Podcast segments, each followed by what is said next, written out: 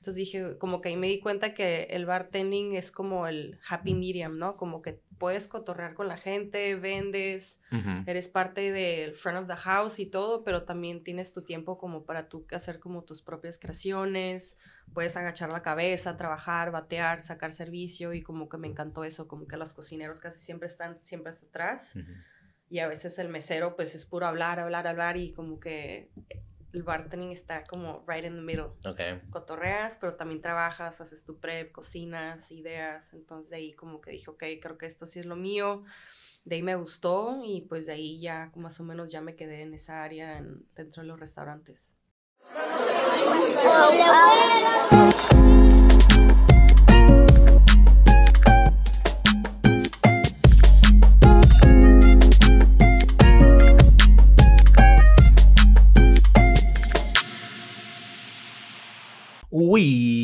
Are live. ¿Qué show, mis board kids? ¿Cómo están el día de hoy? Aquí está su host, Danny Boy Cowboy, Daniel Cuadras, ya me conocen. El día de hoy tenemos una invitada muy, muy especial. Em, yo, yo creo que puedo considerar de mis primeras mejores amigas, se podría decir, mm. empezando desde, creo que en secundaria conocí a esta personita em, y cada vez que la veo es como que siempre conectamos de una manera muy, eh, puede ser childish, pero al mismo tiempo muy divertido y cada vez que salimos o vamos a una cenita o tiramos party con todo el grupito de amigos, es como que it feels like middle school days again, secundaria. Y pues esta persona, desde que la conozco, es una persona muy auténtica, es una persona muy trabajadora, o sea, siempre lo que se propone y está en la mira, lo que quiere, pues lo va a conseguir.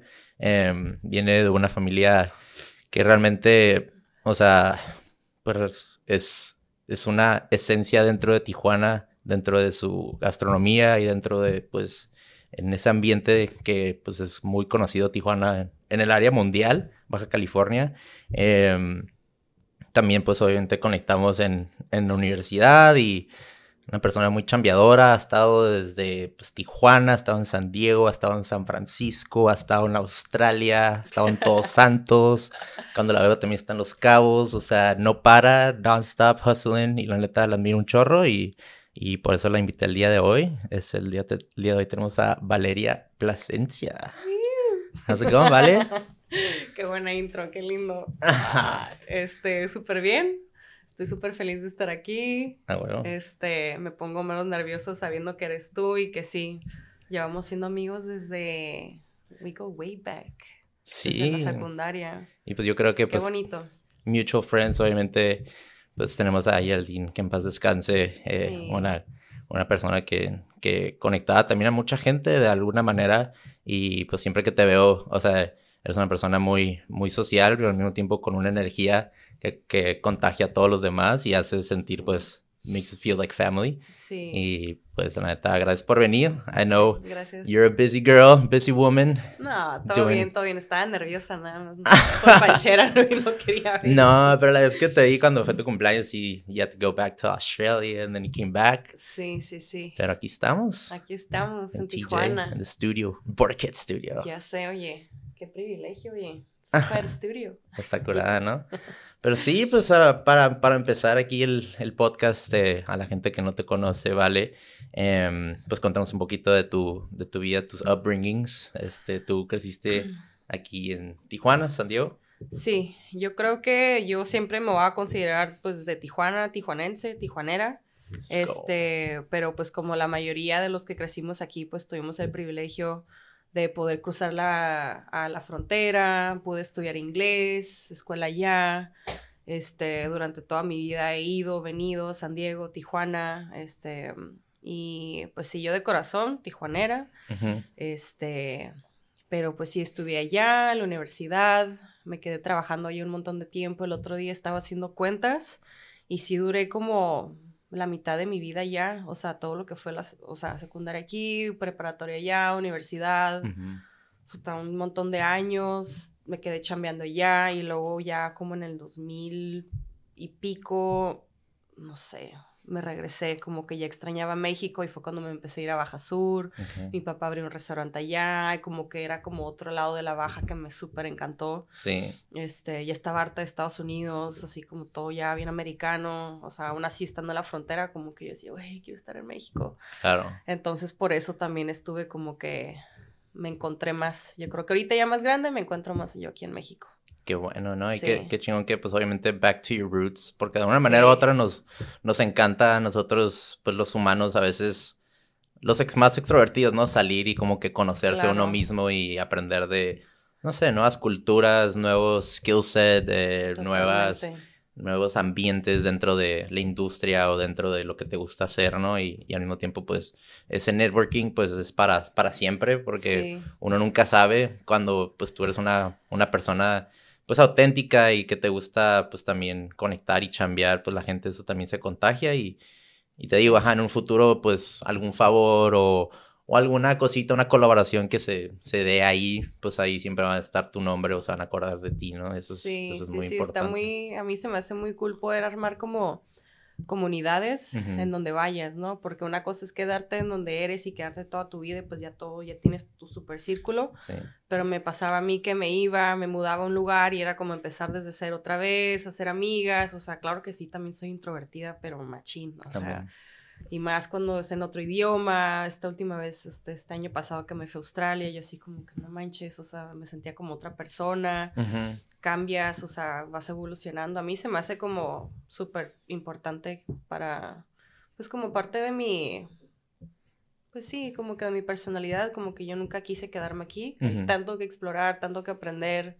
Claro. Este, sí, pero ahorita ya regresando se siente bien, back to the roots. Claro, no, y pues dentro de tu esencia y, obviamente como te, te, introduje aquí en el podcast y también invitado aquí a tu primo, al Hodge, Chart al Hodge, de hablé con él ayer, este, me dijo que estaba bien emocionado del, del episodio que íbamos a hacer nosotros, ah, em, pero obviamente ustedes, o sea, una familia dentro de la industria restaurantera, eh, imagino que tú pues creciste en este ambiente, en este entorno y, y obviamente día a día como que eh, involuntariamente, pues, te, it fits into you, ¿no? Y, y, no te, pues, no te, no te introduje, pues, como mixóloga y como bartender, pero, pues, trajimos el día de hoy un mezcalito creyente, de hecho, recomendado por el buen Jorge Cinco. Ah, sí. Este, pues de Aruba, el arquitecto de Aruba. y me dio ahí dos recomendaciones y pues querías tomar mezcalito hoy.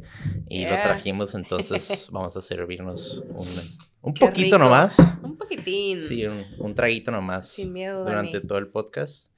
A hacer un traguito. Este, pero sí, nomás pues hablando de, de la mixología. Eh, ¿Qué fue tu turning point? O sea, como que decir como que, ok, me gustaría chambear dentro de pues la mixología o dentro del bartending. ¿Cuándo fue ese, ese momento? Este... Mm, yo creo que fue desde que empecé como a meserear en, en, San Diego, cuando empecé a hacer como mis chambitas allá fuera de mi familia. Para mí era muy importante salirme fuera como del núcleo de la burbuja Plasencia. Este, salud. Salud.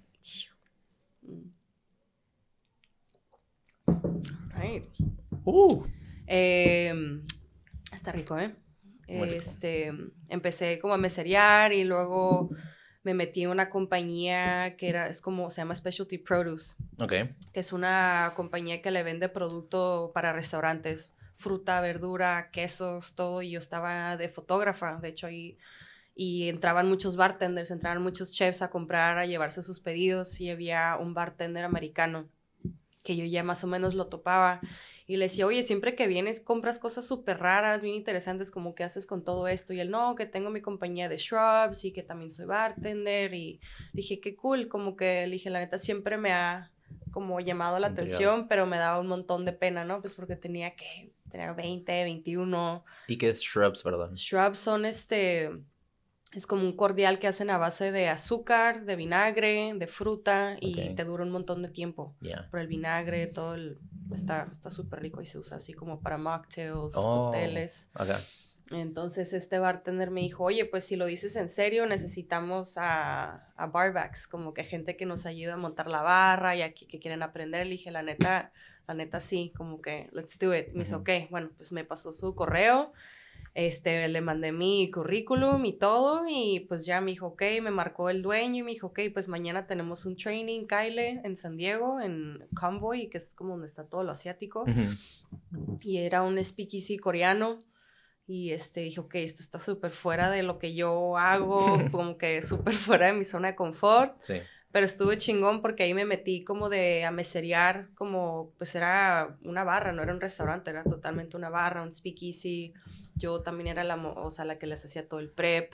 Me encantó, como que me encanta estar en la cocina. Nunca me metí a la cocina yo de cocinera, pero siempre me ha gustado. Entonces dije, como que ahí me di cuenta que el bartending es como el happy medium, ¿no? Como que puedes cotorrear con la gente, vendes, eres parte del front of the house y todo, pero también tienes tu tiempo como para tú hacer como tus propias creaciones, puedes agachar la cabeza, trabajar, batear, sacar servicio y como que me encantó eso, como que los cocineros casi siempre están siempre hasta atrás.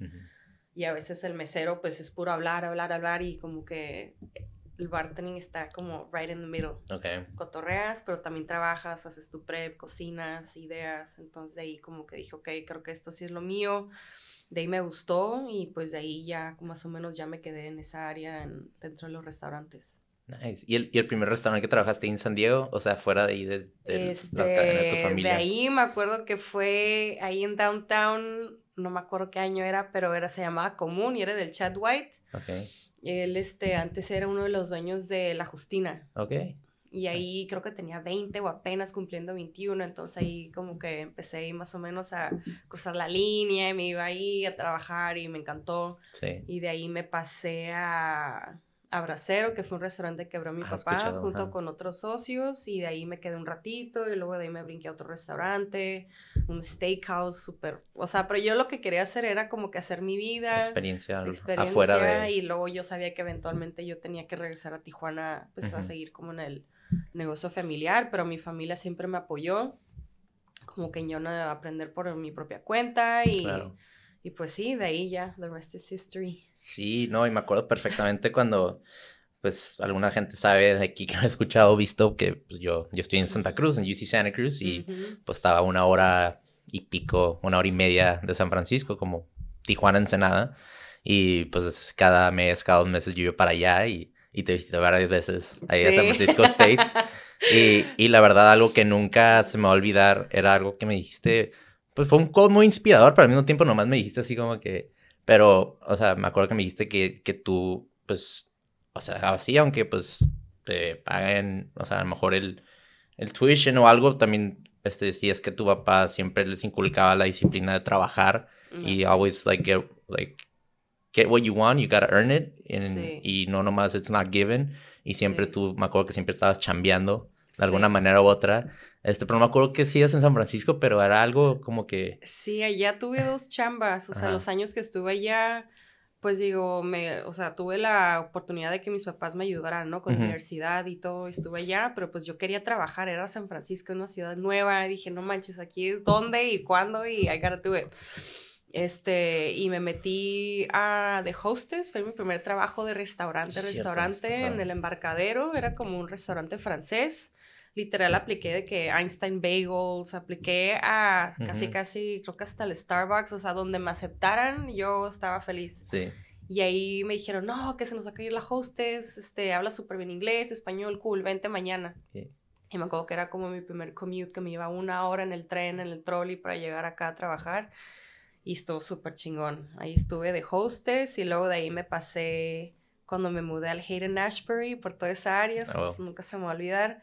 Y ahí me metí de barista. Aprendí de café, hacer sándwiches, trabajaba el deli, rebanaba carnes. No, y la neta, esos tiempos para mí fueron como lo mejor. Claro, pues porque al mismo tiempo te estabas encontrando a ti misma y pues es esa edad de la universidad es just like finding your, your tribe y al mismo tiempo pues qué es lo que vas a hacer a lo mejor durante la universidad, pero también a futuro ver, ver tus metas de un año o cinco años Em, pero, pero al mismo tiempo como que it's in this, under the same realm of like restaurants and claro. you know drinks. Entonces está suave que que tú no no no no estabas como que tunnel vision en el aspecto que ah nomás yo nomás soy cocinera y puedo hacer cocinera para toda la vida y nomás puedo hacer ahí que también al mismo tiempo es o sea respeto a todos los cocineros y se, quedaron ahí, es su bread and butter, pero también tú como que agarrabas poquitas, eh, pues diferentes herramientas para, para tu toolbox, para, para un futuro decir que, o sea, nadie, te la cuenta, ¿sabes? Como al mismo tiempo tú, you've, you've worked through it and you know what it is, o sea, trabajar dentro de barista, trabajar de hostess,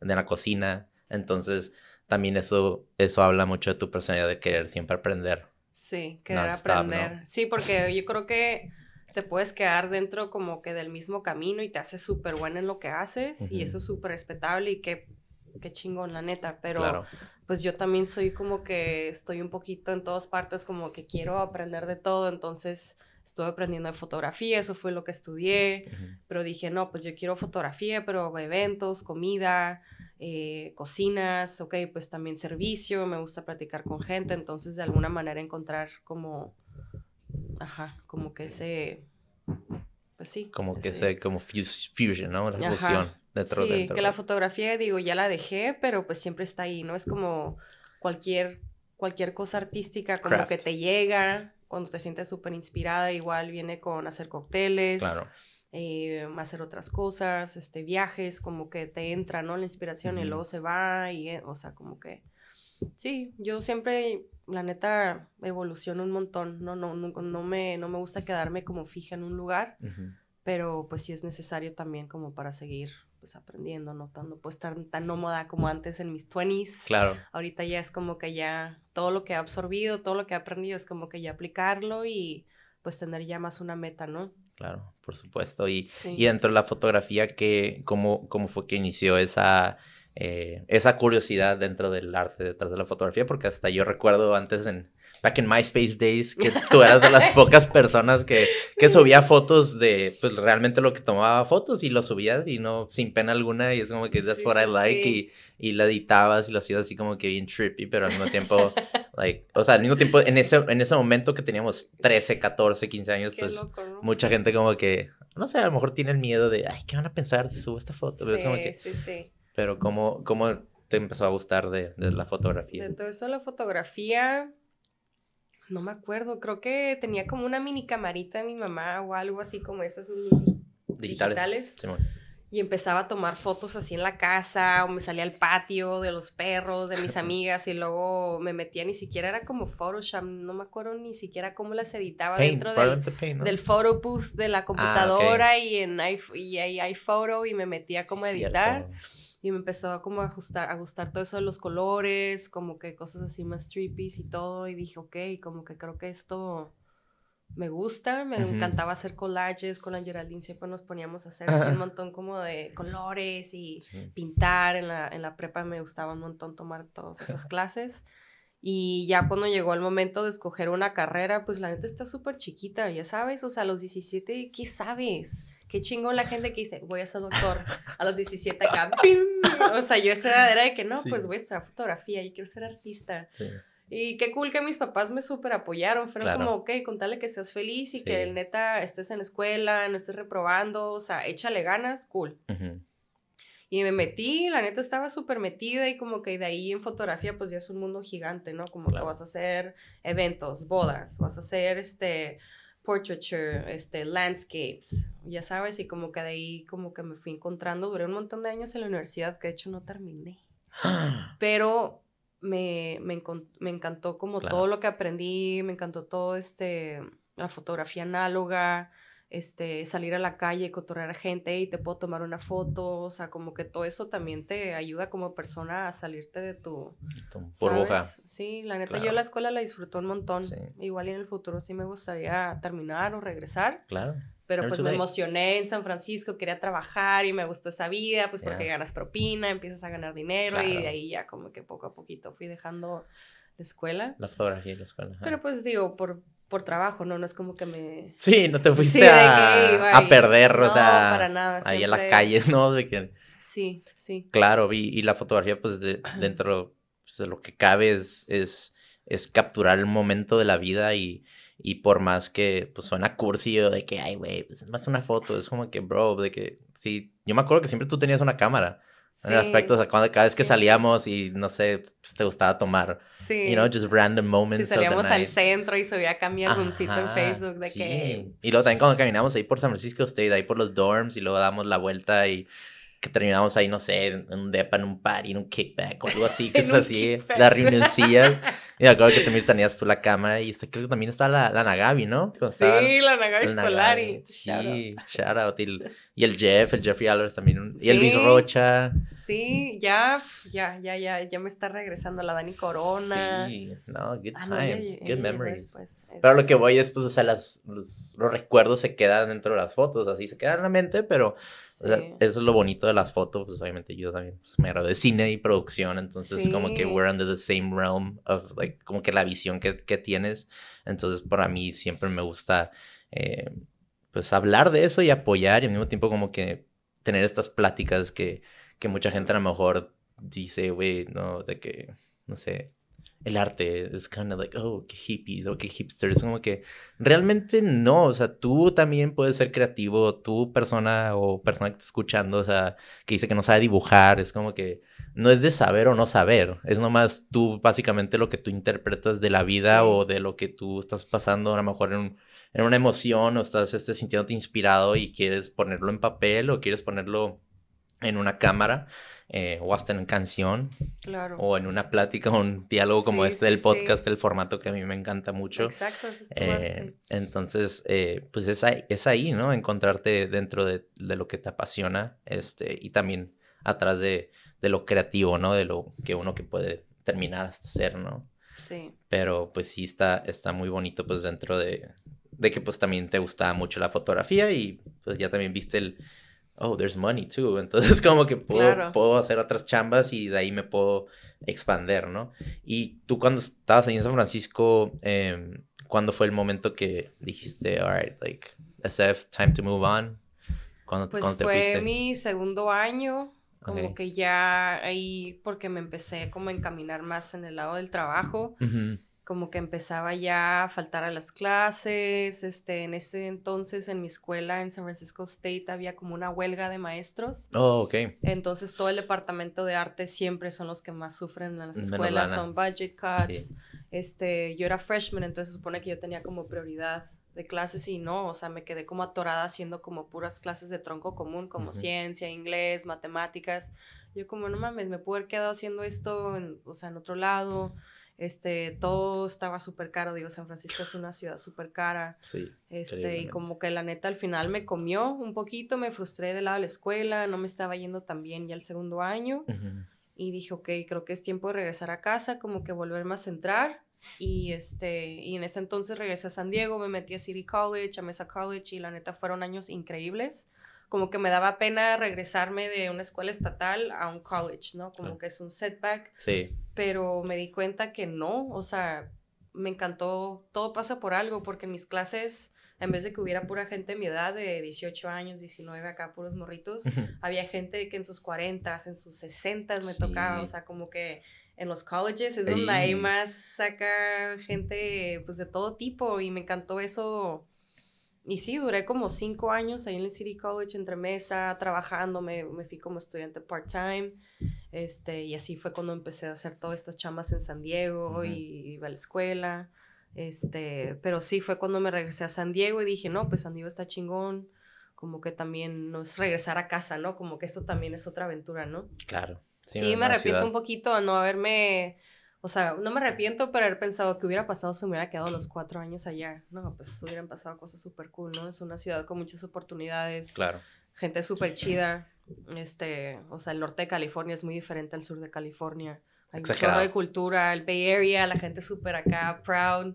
Este, Mucha gente no, no logra entender eso hasta que les digo también cuando hablo aquí en el podcast o pues a mis amigos, ¿no? De Sí. que es otro vibe piensan que completamente es lo mismo, diferente. dicen, güey, pues es California, es como si dices, Sí. güey, México es todo lo mismo, no, pues claro que no. Pero yo les, les- yo les decía como que es un vibe diferente en el aspecto que cosas que están pasando ahorita en San Francisco, o sea, no sé, trends o, o que un drink nuevo, que el hard kombucha ahorita, o sea, que ya está, it's a, it's a thing now, hasta hay bares de hard kombucha, la otra estaba de, trabajo, trabajo de Uber y, y, pues pasé por unas morrillas ahí a un hard kombucha bar, nomás era puro hard kombucha. y yo que, what? No, ya de que no, just hard kombucha, y de que, like, alright, cool, pero pues have a good night, pero... Sí, yo siento que ya están bien avanzados con toda la tecnología de arte, de música, sí. de conciertos. Y, y, cuando estaba en la universidad, pero cuando es, es, me, me introdujeron al, al craft beer, que era el Pale Ale IPA, o sea, 2011, 2012, era como que, ¿qué es esto? Porque yo nomás conocía aquí que Tecate Light, Indio y... Sí.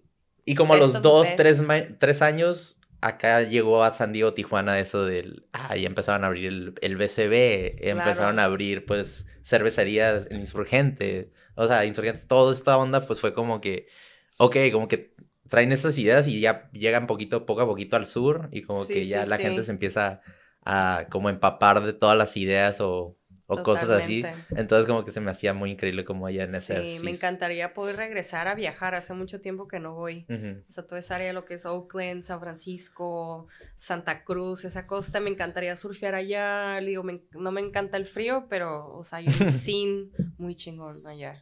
Qué cool que nos tocó, la neta que privilegio. La neta, estar allá. Bien, bien cabrón y, y la neta, cuando yo les contaba a mis amigos, pues la mayoría que pues, son gringos de San Francisco, o sea, güeros, o sea, no, no, no les cabía dentro de su mente que realmente había, hay mexicanos de piel clara. O ah, de, de, con ojos verdes, o de que no, ese no es mexicano. Y yo como que, güey, pues sí, hubo, españoles que llegaron a México y que conquistaron y se mezclaron de que, no, que, nah, bro, they're not Mexican. Y de que ellos tienen como que un concepto que el mexicano nomás, nomás apenas sabe inglés y está arriba de un burro.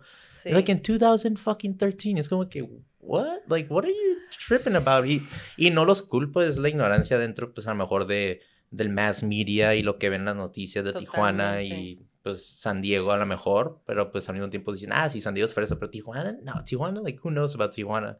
Claro. Pero pues también lo que voy es, por eso mismo, pues hago ese tipo de proyectos para también, like, have a voice out there y que la gente se empiece a saber un poquito más de, pues, la cultura y la gente que hay aquí. Sí, y sí, sí. Entonces, como que, sí, es, es, it's, it was a blessing, but at the same time, kind of, kind of a curse, como que en el aspecto que yo iba a un party en Santa Cruz y me decían, ¿de dónde eres? Like, where are you from? Yo, Tijuana. What? Like, how did you survive? Like, do you have your liver? Yo como que, like, are you, are you just fucking around me or no? Y yo como que, I'm just kidding. Y ya les contaba de Tijuana una media hora de todo lo que es Tijuana y, y, ya de que, oh, wow, I didn't know about this. Y yo como que, wow. Y pasaba otro fin de semana y, where are you from? Tijuana. Ya como al tercer fin de semana dije, ok, ya estoy harto de explicar. O sea, está perro, pero ya así que soy de San Diego. it's an easier route, but at the same time era como que a mucha gente no, no sabía de esto, ¿no? Pero... Sí, totalmente. pero como te digo, sí, sí estuvo chingón que, que pudimos poder vivir eso, esos, esas experiencias. Y también está perro, pues también enseñarles, ¿no? De la raza, cuando las traemos para acá. Totalmente. ¿Tú nunca tuviste de que un, un roomie o alguien de San Francisco invitaste a Tijuana? Sí, vinieron, vinieron amigas. Una Laolina, shout out Laolina, que de repente ahí nos escribimos por Instagram y ella, creo que con ella me fui desde Tijuana a Oaxaca en camión. Duramos tres días, como tres, cuatro días en llegar y la amor estaba terca que quería venir a México. Le dije, güey, crúzate la línea, yo te recojo. Se vino en avión, no sé ni cómo, o sea, ahí tenía 19 años y la morra llegó y los vuelos estaban carísimos. Y le dije, ¿sabes qué? Vámonos en camión, de que no hay pedo como que no pensé en la trayectoria, en todo el show para llegar a Oaxaca. Pero me encantó tu iniciativa, de que o sea, aventurera, puedes decir. No, y ahorita nos curamos de la risa porque mi mamá de que cómo te dejé irte en camión, toda morrilla. ¿Y qué camión agarraron? ¿Fueron a la central camionera y todo el trip? Sí, ahí en Tijuana, central camionera, nos fuimos como en un, en un camión así más nice. ¿Qué camión era? ¿No te acuerdas? Puta, ABC, no, la neta ni me acuerdo.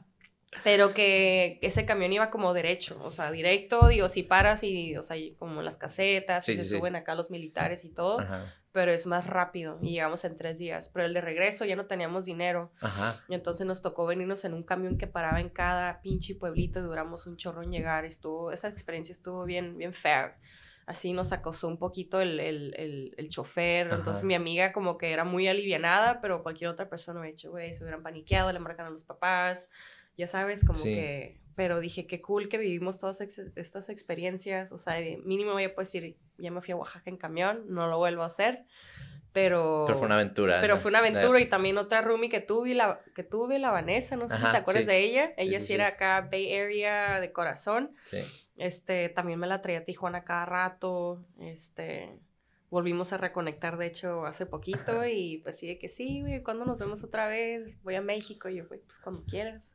Ah, huevo. Eh, ¿Qué, qué, qué, perro que, que, se aventaron y al mismo tiempo de ese primer viaje que se fueron a Oaxaca. ¿A qué, a qué parte de Oaxaca llegaron? Llegamos pues a la ciudad. ¿Oaxaca, Oaxaca? Sí, ciudad, ajá, a Oaxaca y, de ahí. ¿Se fueron para las playas o...? Nos fuimos también en un camión a este, a San José del Pacífico. Sí, a la sierra. A la sierra, y pues ya sabes, allá, y luego bajamos, y luego nos fuimos en camión a Puerto Escondido, y llegamos así escupidas, así de que ya... ¿Qué, ¿qué fechas eras, te acuerdas o no? Era, me acuerdo, en verano, cuando hace un chorro de calor, que es temporada baja. Y es Mushroom Season también. Season. Yo fui en julio también. Este... Con los boys. Pero Sí, así un chorro de calor y me acuerdo que nos tocó un hostal súper chingón, así ah, súper barato. Llegamos como no al área popular de Puerto Escondido, pero como la, como en un, ya ni me acuerdo, pero estuvo... Estuvo gnarly. Estuvo, estuvo gnarly y estuvo bien chingón, la neta, wow. O sea, me salen de repente fotos así de ese viaje de que tengo así álbums privados en Facebook y yo, wow, o sea... Qué aventuras. es que aventuras, la neta. ¿Y nunca te ha, te ha, dado acá como tic, a lo mejor no tic, pero como que cosquillas de escribir probablemente un, un diario de eso, o como que, como de esas aventuras, o not really wasn't Pues yo creo que mi manera de hacer eso es como preservando las fotos, pero también he perdido, se me han quemado discos duros, he perdido casi todo mi historial de estudiante de fotografía en un hard drive, así ya dejó de servir y perdí ah. un chorro de memorias o sea, de secundaria, de la prepa, de la universidad, y yo como tú, todo cabe en un, o sea, ahorita ya pues ya tienes este Google Drive. Sí, el cloud. Pues igual existía, ni sabía, ya sabes. Sí.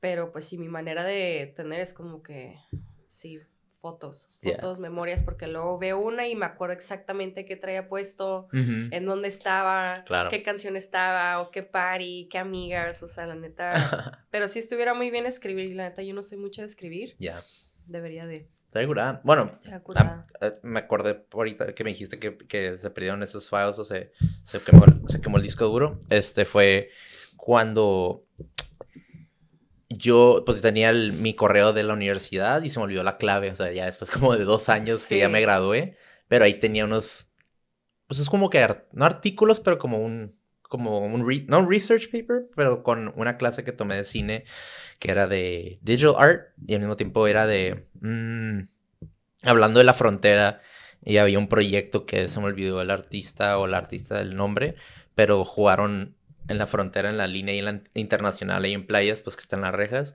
se pusieron a jugar voleibol con la reja. Entonces, como que. a través de. Sí, no estaban jugando y pasaban la pelota y, y, escribí sobre eso. Y también escribí, creo que también se me olvidó el nombre del artista, pero yo creo que has visto el, el bebito gigante, que, se, que, que es, una foto de un bebito gigante y está arriba de la frontera. O sea, está en la reja y está como que volteando a ver. Ay, como que sí. Como que si fuera un cradle. sí, como sí, sí, como que asomándose. está asomándose. Sí, ok, ya Sí, tengo, tengo, o sea, tengo cosas que son oro que escribí de, de, la frontera y que a lo mejor se puede replicar dentro de mi proyecto, pero I need to get that back, pero al mismo tiempo creo que no lo puedo conseguir, pero esas cositas. Es importante, oye, tener todo en. Guardado, ¿no? En físico también, sí, ¿no? Como que el otro día me puse a ver álbumes de fotos de mi familia y las fotos, o sea, de análogas de film súper preservadas y ahí siguen. Y yo todo digital y ya, exacto, güey, cuántos emails no he tenido, passwords, discos duros perdidos, memory cards perdidas, todo pierdo. Es así como que coraje, oye, cuando tenga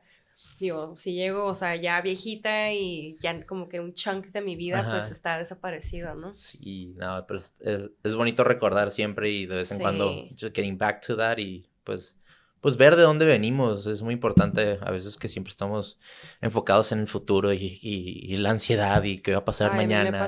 y en una semana, en un mes, qué, está, qué va a pasar con este proyecto, estas cosas, pero también está, está, está suave pues de tenerte un poquito pausa y y ver de, pues, o sea, de dónde has venido a dónde estás, has llegado ahorita. Sí. Y pues ver todos esos mm, logros, también obviamente los fracasos, pero al mismo tiempo pues todo ha surgido dentro de pues, nuestras decisiones de uno, ¿no? Y, y es bonito pues reflexionar y, y también ver que a veces como que mi self-worth digo, güey, yo no me merezco hacer esto, yo hago esto, no me... Y luego veo cosas del pasado y digo, güey, o sea, estaba viendo el, pues el podcast de, estaba escuchando de la Carla, de la Carla Sí. Sofía, y me dijo, porque estábamos hablando de un proyecto que hice en la universidad y que ahí lo tengo en Vimeo, que son como que un remix de edición, Qué se llama. Border Town, y agarré como que puros videos de, de Tijuana, Sí. pero no dentro de YouTube y, Ay, ya, ya, ya. y nomás los grababa, o sea, lo, lo guardaba y luego hice un remix de eso. Está Entonces a lo mejor cool. lo voy a subir de que pronto para, Sí. para que lo vea toda la raza. Pero está curada de que Sí. regresar a ver y decir, güey, like, I'm good, like, La I'm good at this. Sí, o sea, yo también soy de las personas que me meto en mi cabeza y yo soy como mi peor enemiga. Digo, güey, no soy nada, mi edad yo tengo 30, es para que tuviera esto, esto y esto. Como que compararte constantemente y eso es como... Lo uf, peor, ¿no? Yo creo que Comparar. es de lo peor, Sí. es de lo que más tripeo, platico con en terapia como que, que tú eres tu propio demonio, ¿no? O sea, la neta, qué triste Sí. que pensamos como que no, no soy suficiente, o sea, ahorita es para que estuviera haciendo esto, y es como que también me pongo a ver fotos, Sí. o sea, y digo, no manches, o sea, también hice esto, también trabajé aquí, oye, ¿qué me pasa? También estuve acá, y es como, no, o sea, date como tu, date tu lugar, ¿no? Claro, sí, O pat sea, me hago chiquita y me siento así como, ajá, como que es como ya, oye, ya, túmate de rollo, créetela Sí. mis amigas, gente que me conoce, mi familia, es así como, oye, o sea, como que date crédito, ¿no? Este, pero pues sí, no, yo creo que tiene que ver también tanto, este, redes sociales, ¿no? Que todo el mundo pone lo mejor de sí mismos, entonces... La mejor te des- versión, ¿no? Sí, te despiertas y ves como lo que todo el mundo está haciendo y tú, no manches, ya, ya, ya, ya me voy a poner acá, me voy a activar, me voy a trabajar en el gimnasio y luego te duermes y estás como winding down y estás viendo, entonces te duermes y te despiertas pensando como en lo que hace la otra gente y, Sí, sí, y lo último que haces es en- pensar en ti, Cabrón. ¿no? Como que Eso es- me es- encantaría que, que no existiera todo eso del Instagram, pero Sí. también digo, tiene sus, sus pros y sus contras, ¿no? Porque sigo en contacto con gente que, puta, o sea, no... Que sin social media no estuviera. Exacto, entonces es sacarle lo bueno, pero ya cuando te estás yendo acá en un lugar muy dark, es como que ya lo va a pagar, Claro. va a poner a leer mejor. Sí. Este, y sí, la neta, esa es como yo creo que mi meta para el 2024 es como enfocarme en mí, o sea, Sí. súper cliché, ¿no? Todo el mundo de que... Nada, lo que, pero es lo que, es. Es muy importante, Sí. es súper importante. Sí, por más, por más que dicen, ay, güey, todos los podcasts son lo mismo y todo el mundo No. quiere hacer un podcast y todo habla de, de self-realization y todo, pero, güey, es lo que es, o sea, e- es, es muy, es un estimulante muy grande el pinche celular, es una droga, es literal, o sea, lo tenemos literal al alcance de la mano, and it's like a, you need to get your fix like every minute, y está bien Sí. cabrón, es como cuando checas el refri y ves que hay comida y no Sí. vas a agarrar nada de comida y Sí, nomás sí, lo cierras porque es, es como que, oh, wow, like... Y no Sí, es que vas sí, a sí. ah, no tengo hambre, pero es como que you're just checking porque es como que está dentro de tu como autopilot Sí, y hay veces que sí hasta yo pues también soy soy este culpable que hay veces que está hablándome alguien un compa o una amiga Claro, o alguien y que hace mucho que no veo y en- estoy checando en el celular de es que si pusieron like en este post o pendejadas y es como que me dicen ah güey ponte enfócate en vas en el celular y no no me pongas atención es como que oh shit sí, y ya tengo sorry, que dejar el celular y es como que es, es como que ni te estás dando cuenta que, que estás cayendo Sí, ¿no? dentro es de como eso. más estar en el momento, ¿no? Si estás sentado comiendo con una amiga o lo que sea, es como, güey, pon la atención, ¿no? O sea, también estás como Sí, checando el celular, en una junta, en el trabajo. sí. Traba- o sea, yo trabajé en un hotel donde nos quitaban el celular. Lo teníamos que meter literalmente. No, lo teníamos que dárselo al guardia. Oh, wow. Al guardia Sí. y firmabas y al final de tu turno, pum, te lo Sí. regresaban, ¿no? Y dije, oye, pues qué Claro. chingo, ¿no? Porque, o sea, dices, no tengo nada que hacer, en vez de ponerte a hacer, pues estás en tu celular parado. Sí. Es como, no, güey, ponte a limpiar, ponte a hacer algo, cotorrar con, con huéspedes, o sea. Sí, bien cabrón. Y pienso en eso, digo, mira, como que, qué cool. Sí. Eh, También con los, perdón, con los morros que trabajo, es de que en sus escuelas hay escuelas que literal no pueden usar el celular y tienen que ponerse, dárselo al guardia y lo tienen en Sí. un topper o, o lo guardan ahí Sí, todos los sí. celulares y cuando se acaba el- el- la clase, que son como cuatro horas o Ujú. tres horas, ya salen y se los dan, pero pues hay, hay, hay, veces que tienes que hacer eso para que realmente la gente ponga atención, porque hoy, hoy en día la atención, el span de la atención de la gente es, ya, Ah, ya ya son sé. 10 segundos. O sea, cuando gente me dice, güey, tus podcasts son bien largos, son dos horas, digo, pues es una conversación, es un formato donde Claro. pues le doy el espacio a las personas donde podemos hablar, se puede decir íntimamente y, y les doy el tiempo y la oportunidad de que quieran hablar y al mismo tiempo hay veces que estás viendo las noticias y no sé, un presidente va a salir y está postulándose, hablan dos minutos sobre la guerra y es como que, Sí. ¿cómo puedes hablar de dos minutos sobre todos los puntos de la guerra que está pasando, no Sí. sé, en un lugar? Es como que, no, we have to sit down and talk about it y probablemente es de lo más natural una conversación. Sí. Pero dos minutos hablar de algo es como que, una, estás apresurado, dos, estás presionado de lo que vas a decir, tres, mientras estás hablando te pones nervioso y te vas a otro tema y es como que, it's not really a, no es una manera Sí. sana de comunicar algo que realmente es un problema muy grande mundialmente, ¿no? Dentro de un país. sí. Entonces, eh, pues sí, es, es interesante como que el span de nosotros ha, ha sido más chiquito, ¿no? Sí. Pero, pero sí, y cuéntame un poquito más de, em, de tu niñez, o sea, creciendo pues dentro de, de, de una familia de, llena de, pues, de restaurantes y, y comida, este, yo sé que de las pocas personas y yo siempre te, te hago flex, o sea, presumo de que, hey, en el Giuseppe la, la niña que sale comiendo el espagueti, eres tú, ¿verdad? No, no soy yo. ¿No Ya eres te he tú? dicho, te he dicho mil Güey, veces siempre que yo- no soy es que yo. está igualita. güey. No, es mi hermana. Ah, ok. La Lauren, que nos parecemos un Entonces la montón. Lauren la, la voy a invitar más Sí, para hablar pero de la, la foto. foto original es de, de mi tía Margul, la hermana de mi papá, pues sí, mi tía, la hermana de mi papá, y sale ella de chiquita, entonces ya está la tradición. Pues yo no tuve foto, pero mi hermana tiene una, y luego los hijos de mi tía Margul también salen ahí comiendo espagueti, y así, ahí se van yendo Sí. las...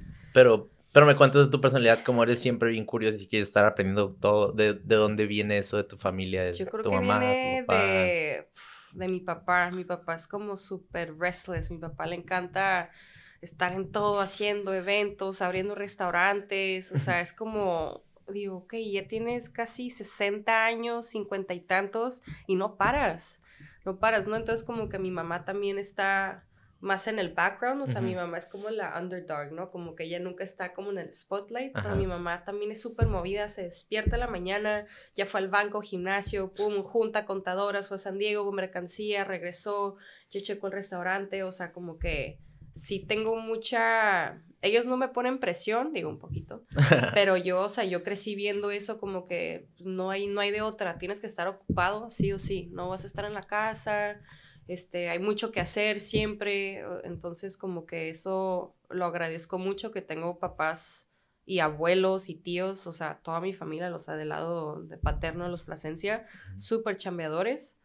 Este, me encanta, me, me, me orgullece, este, la neta, o sea, porque todo se dio, pues, por mi abuelo, ¿no? Por Claro. trabajo, no fue porque nadie se lo dio, hey, aquí te va un chorro de feria, haz lo que quieras, o sea, mi abuelo como que empezaron de que trabajando en un banco, cruzaban a San Diego, iban al Filipis, decían, no manches, necesitamos algo así en Tijuana, hay que abrir una pizzería.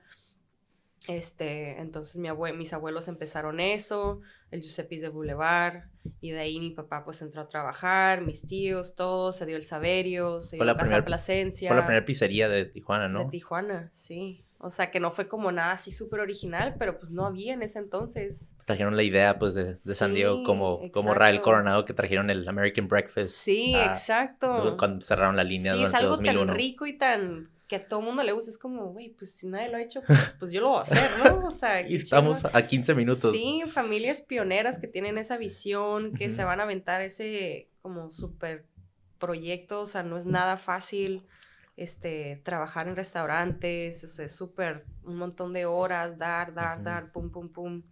Este, entonces, yo sé que en esto yo voy a estar el resto de mi vida. Qué. Entonces, como que ya me di como que todos mis 20 de hacer lo que yo quise, de viajar, trabajar con otra gente. Entonces, ahorita ya que estoy en mis 30, digo, ok, como que ya aprecio más, ya no, ya pasé mi era como rebelde, de ok, al rato ya que no quiero trabajar contigo, que flojera, pues porque trabajar en familia no es fácil, es como ver todos los días a tus papás, a tus hermanos, que sean tus jefes directos, es como que, puta mano, o sea, tienes que tener tu, pues, boundaries, ¿no? Sí, te lo estás viendo todos los días en tu casa y luego aparte estás chameando con ellos, entonces o sea, es como que encontrar cómo pues sí, como, un middle ground, ¿no? Un middle ground es muy importante. Entonces ahorita que, que estoy de regreso, ¿no? Que este año pasado pues estuve fuera, acabo de regresar, es como que, ok, esto me gusta, esto no me gusta, puedo ayudar en todo esto, pero, o sea, es encontrarme y ahorita no tengo el deseo de abrir algo propio mío, de que todo el mundo me dice, ay, ¿tú para cuándo? Y, ¿y tú por qué no eres chef? Y ya sabes, las típicas preguntas de todo el mundo. Y es como que, oye, pues todo esto toma tiempo, ¿no? Como que no voy a abrir algo nomás por abrir. O sea, hay mucho por aprender, un montón. O sea, entre más me adentro en el mundo restaurantero, más me intimido porque digo, no es tan fácil como la gente piensa. Son muchas cosas de, de psicología, de estar bien tú, para tú poder estar bien con los empleados, eh, de administración este, creación, costos, compras, proveedores, o sea, es como todo el mundo que la neta yo me abrumo muy fácil, ¿no? Entonces por eso digo, como que me, lo voy a llevar lento, me encantaría hacerlo, o sea, mi negocio propio, pero por ahorita ya me toca como que regresar y ayudar a mi familia. Este, y pues en eso estamos todos los hermanos, yo, mi hermana, mi hermano también ahí le va entrando.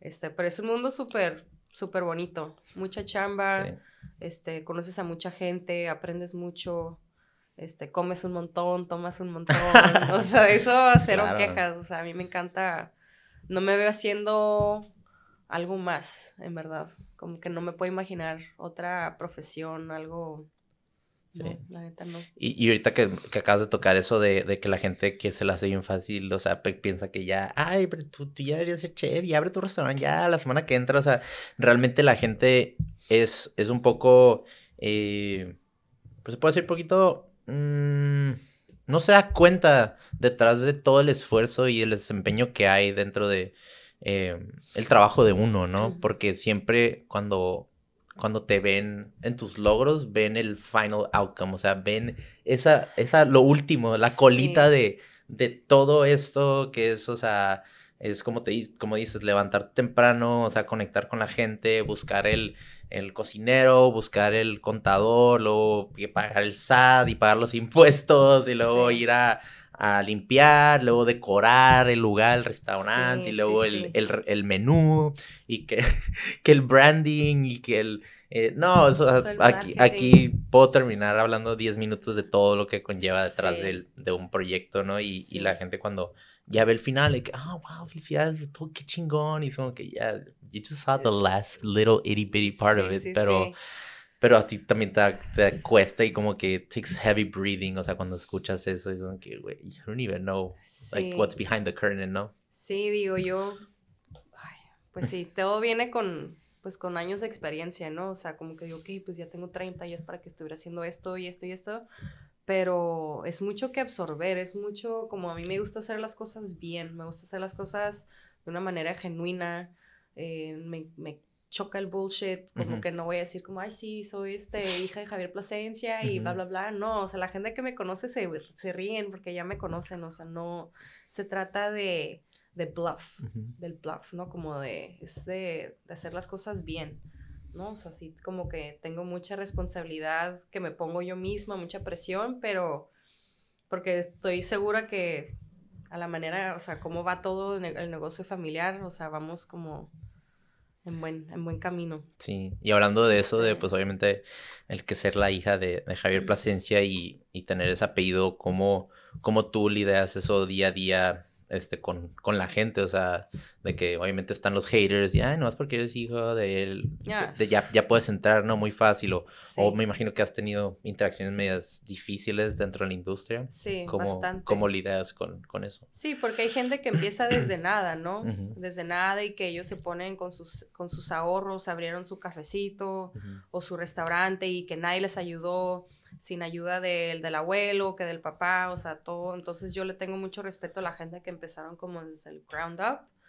Eh, entonces, pues sí, a mí me, pues soy una persona muy sensible, ¿no? Entonces yo sé que la gente habla mucho Eh, pero pues yo siento que con el tiempo se te tienen que resbalar las cosas, ¿no? Como que la gente obviamente se basa en lo que ven en Instagram, lo que ven en Facebook. Mi papá es una persona muy pública, una figura muy pública y pues le vale madre, ¿no? dice, a mi edad, ¿qué me va a importar lo que dice la gente de mí? Pues ya, ¿qué hago? Pues me río. Tú también, o sea, empieza a reír porque si no te vas a ir para abajo, ¿no? La gente va a decir muchas cosas malas, van a asumir un chorro de cosas, que crecimos así ya todo bien fácil, pero pues no, o sea, como que mi papá tiene la vida que tiene ahorita por por todo el trabajo que hizo. Mi mamá también ni se diga, mi mamá la neta, entre más crezco, más, más este, la respeto, la entiendo, sacrificio, hijos, o sea, como que por, e, por, ese lado estoy súper orgullosa de mi familia porque pues es negocio familiar, o sea, ¿quién más lo va a hacer? Pues, pues tú. Claro. ¿No? Y ustedes son obviamente los próximos a, que, a mantener ese hold the fort. Y, claro. y no nomás hold the fort, pero sé que ustedes dentro de tu visión y la visión de tus hermanos tienen, tienen la visión para crecerlo y expandirlo y hacer nuevos proyectos. Sí, exacto. Y no, no quedarse y no de expandirlo, pero de, yo creo que de preservarlo, ¿no? Yo creo que preservar lo que es, eh, y ya si nosotros queremos hacer algo propio, pues ya es como aparte, ¿no? Pero yo creo que la gente sigue yendo al Giuseppe's porque van a lo que les gusta y lo que llevan comiendo toda la vida.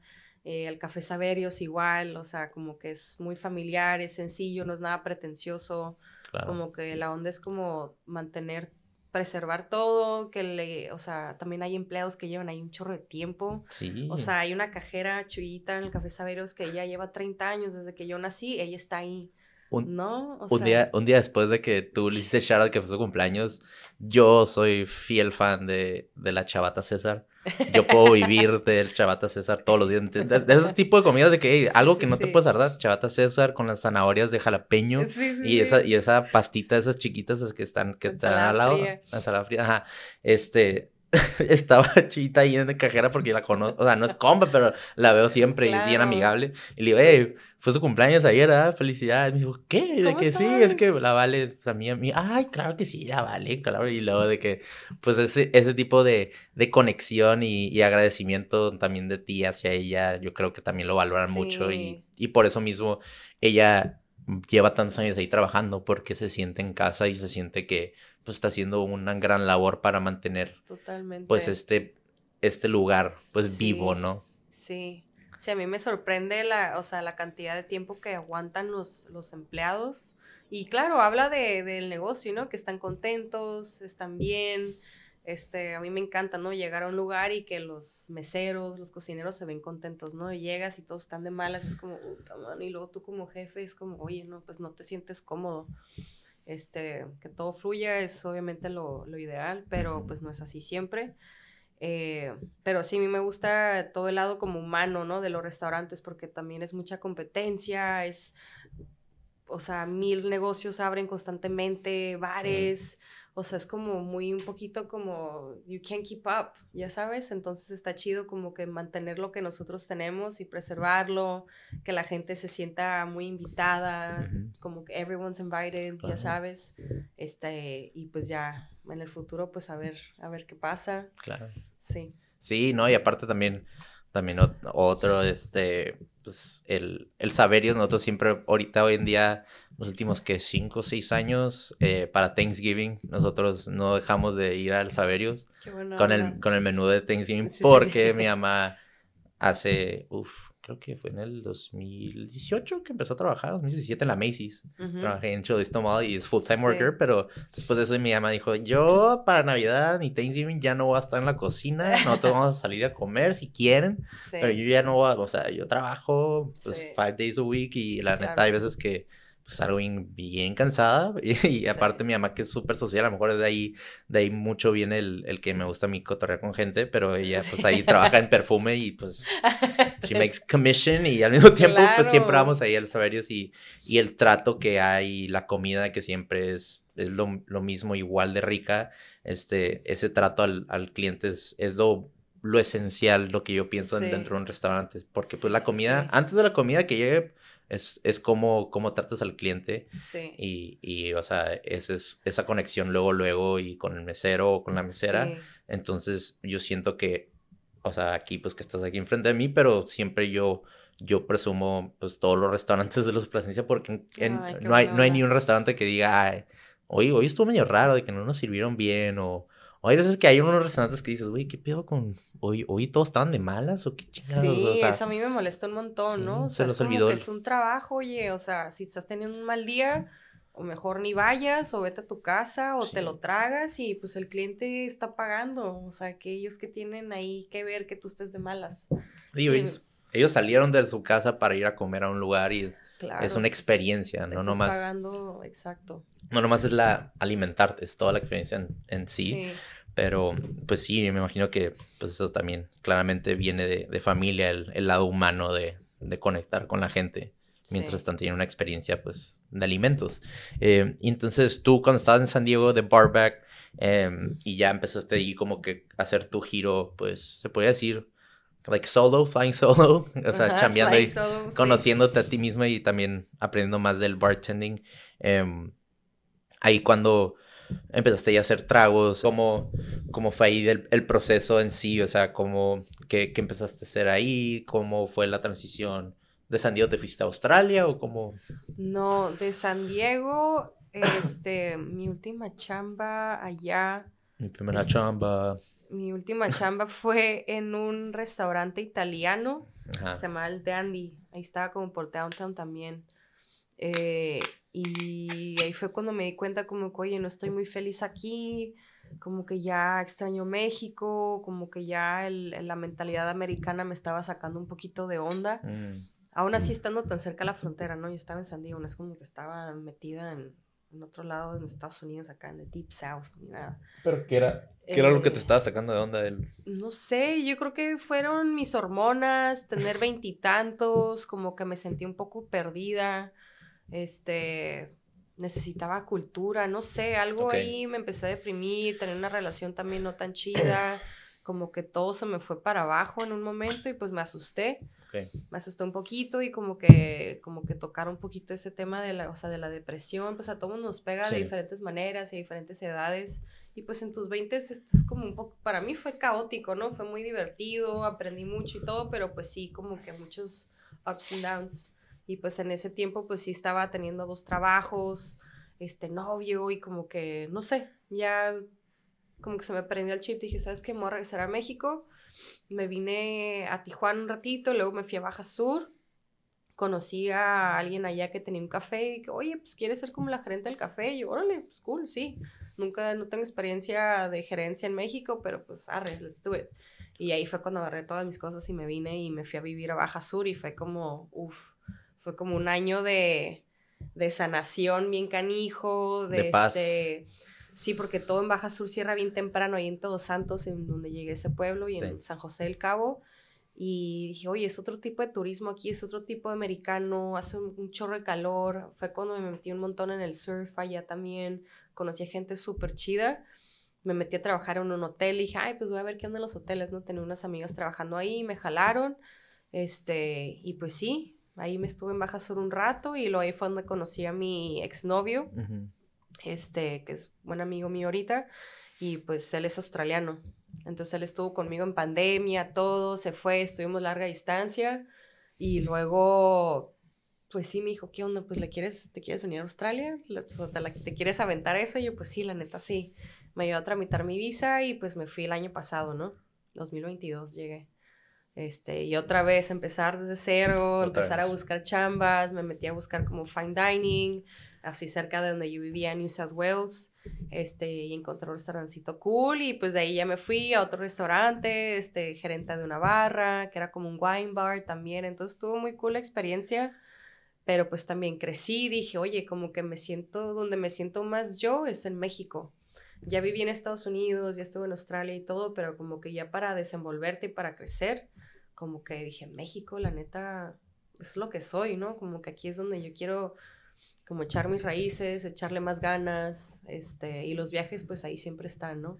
¿Qué parte de Australia fue? Perdón. Eh, me fui a como las afueras de Byron Bay, que estás en la costa donde está Sydney, pero estás mucho más al norte. Entonces yo estaba entre New South Wales y el Gold Coast, que es donde está este Snapper Rocks y todo por allá, montón de surf. ¿Y cómo fue el, cómo fue el culture shock? O sea, ver, ver el distinto, porque yo, yo he escuchado y también me gusta mucho la música electrónica y sigo a Fisher y sigo muchos Ah, claro. australianos, Rufus du Sol, esos son australianos, Mm. o sea, No y, y son, siento que, siento que en Australia tienen mucho, eh, no, es, no es free time, pero al mismo tiempo o sea, trabajan en lo que... Sí tienen. Sí, tiene mucho free time. Ok, entonces mi, mi teoría estaba correcta, de que, pues, o sea, tienen mucho tiempo para crear cosas o, o- o el arte o dentro de la música Sí, o... sí, sí. Entonces, y también siento, he escuchado que son muy similares a los mexicanos dentro del party, o sea, les gusta mucho, pues, tirar party, pistear, es non-stop, o sea, son unos wild, wild Wow. freaks of nature, Sí, ¿o no? o sea, digo, eso es como generalizar, o sea, Australia es gigante, ¿no? Sí. Pero la cura es, o sea, dicen, sí, los australianos les encanta la cheve, les encanta el party, todo el mundo es súper cultura de playa, todo el mundo surfea, o sea, ahí como que te pagan súper bien, dan visas, o sea, si lo haces todo bien, puedes llegar bien fácil, hay gente de todos los lados del mundo. Cualquier trabajo te puedes poner hasta de barista y ganas 30 dólares la hora. Wow. No, o sea, está súper bien. Entonces Sí. puedes meter las horas que quieras. Este, allá como que, oye, me voy de vacaciones dos semanas. Ah, no pasa nada, pues a rato, o sea. ya sabes, cuando en México es como, que, oye, lo- aquí el mexicano le dan de que dos semanas al año. Ya sabes, entonces yo decía como, oye, ¿qué onda con esta gente? Como que tienen un montón de privilegio, pero la, la gente vive muy feliz, ¿no? Como Sí. que eso está muy bonito, cuidan mucho las playas, es gente muy como liviana, pero pues sí les encanta el party, les Sí. encanta, sí, toda esa onda. Pero pues es como una, un- pues sí, es de mucha oportunidad. Yo la neta, cualquier persona que se quiera ir, es de que váyanse. Sí, quitaron también, creo que el, el o sea, pidieron el gun prohibition allá, ¿no? Hace, Claro. creo que hace como 10 años. Por- sí, por pasó algo que- ahí, no me acuerdo qué Y quitaron hubo. todo en todo el país, ¿no? De que, Sí. Entonces yo creo que también es el crime rate. Sí, los baja mucho australianos se burlan un montón de los americanos Sí. porque dicen, oye, ¿cómo? O sea, a estas alturas es para que ya les hubieran quitado todo eso. Sí, sí, sí. O sea, ¿cuál es la necesidad de, de defender tanto de los gun laws? Los americanos, como, oye, pues está medio loco eso, ¿no? Como que Exacto. relájate un chingo. Sí, yo el año, el año pasado fui a, a, a Múnich, a Oktoberfest. Ay, no, manches, ¿en fui, serio? por- fui a Europa por primera vez en mi vida, entonces pues ya grande, o sea, pues ya con la edad de 29, 30 años como que ya tienes una percepción diferente de, Sí. de la vida, del comportamiento humano y también la economía y la arquitectura y pues, yo tenía mucho, I was soaking everything in, Sí. pero a lo que iba era que pues el al Simón que era mi roomie de aquí, que es de Hermosillo, pero se fue a vivir a Múnich con Paula Moctezuma, no sé te acuerdas de ella, iban a Matter un año más chica, Ah, este, sí, pero se fue a vivir allá porque también ella fue, hizo una, está haciendo una ma- maestría. Y pues les decía, ¿y qué onda con el crimen aquí? De que no veo, o sea, veo toda la gente bien tranquila. Y me dice, Sí. güey, dice, en Alemania es de que si, Ah. si hay alguien que mataron, es como que todo el país se entera de que Sí. mataron a alguien. O sea, comparado, pues nosotros que vivimos en una de las capitales más grandes de- del crimen mundial, ¿no? Pues Tijuana, y es como que para nosotros we're just like numb to it. Y es como que Qué mal. Aquí son como, pues probablemente más de 10 personas que matan al día y es como que viendo todo eso allá y luego cuando estaba allá en Múnich veía noticias de Tijuana Sí. y era como que, güey, ¿por qué, qué pasó allá? Y como que te entra así como un vibe de, Sí, pues, no, outside in viendo esas cosas. Son otros mundos, oye. Y pues, ajá, lo del, obviamente lo de las armas es, es un caso, pues, un tema que muy, muy controversial, pero también yo creo que, pues, es por eso, yo creo que hay menos crimen, claramente, pero, pero sí, a mí me intrigaría mucho ir a conocer a Australia, o sea, nomás, pues, ir a No, conocer, Totalmente, sí. porque, Para mí fue un super detox porque me dormía temprano, ya todo cierra pues temprano, donde yo Ajá. estaba en el pueblo, era como un pueblo, ciudad, metrópolis, no era así como llegar a Sydney o llegar a Melbourne.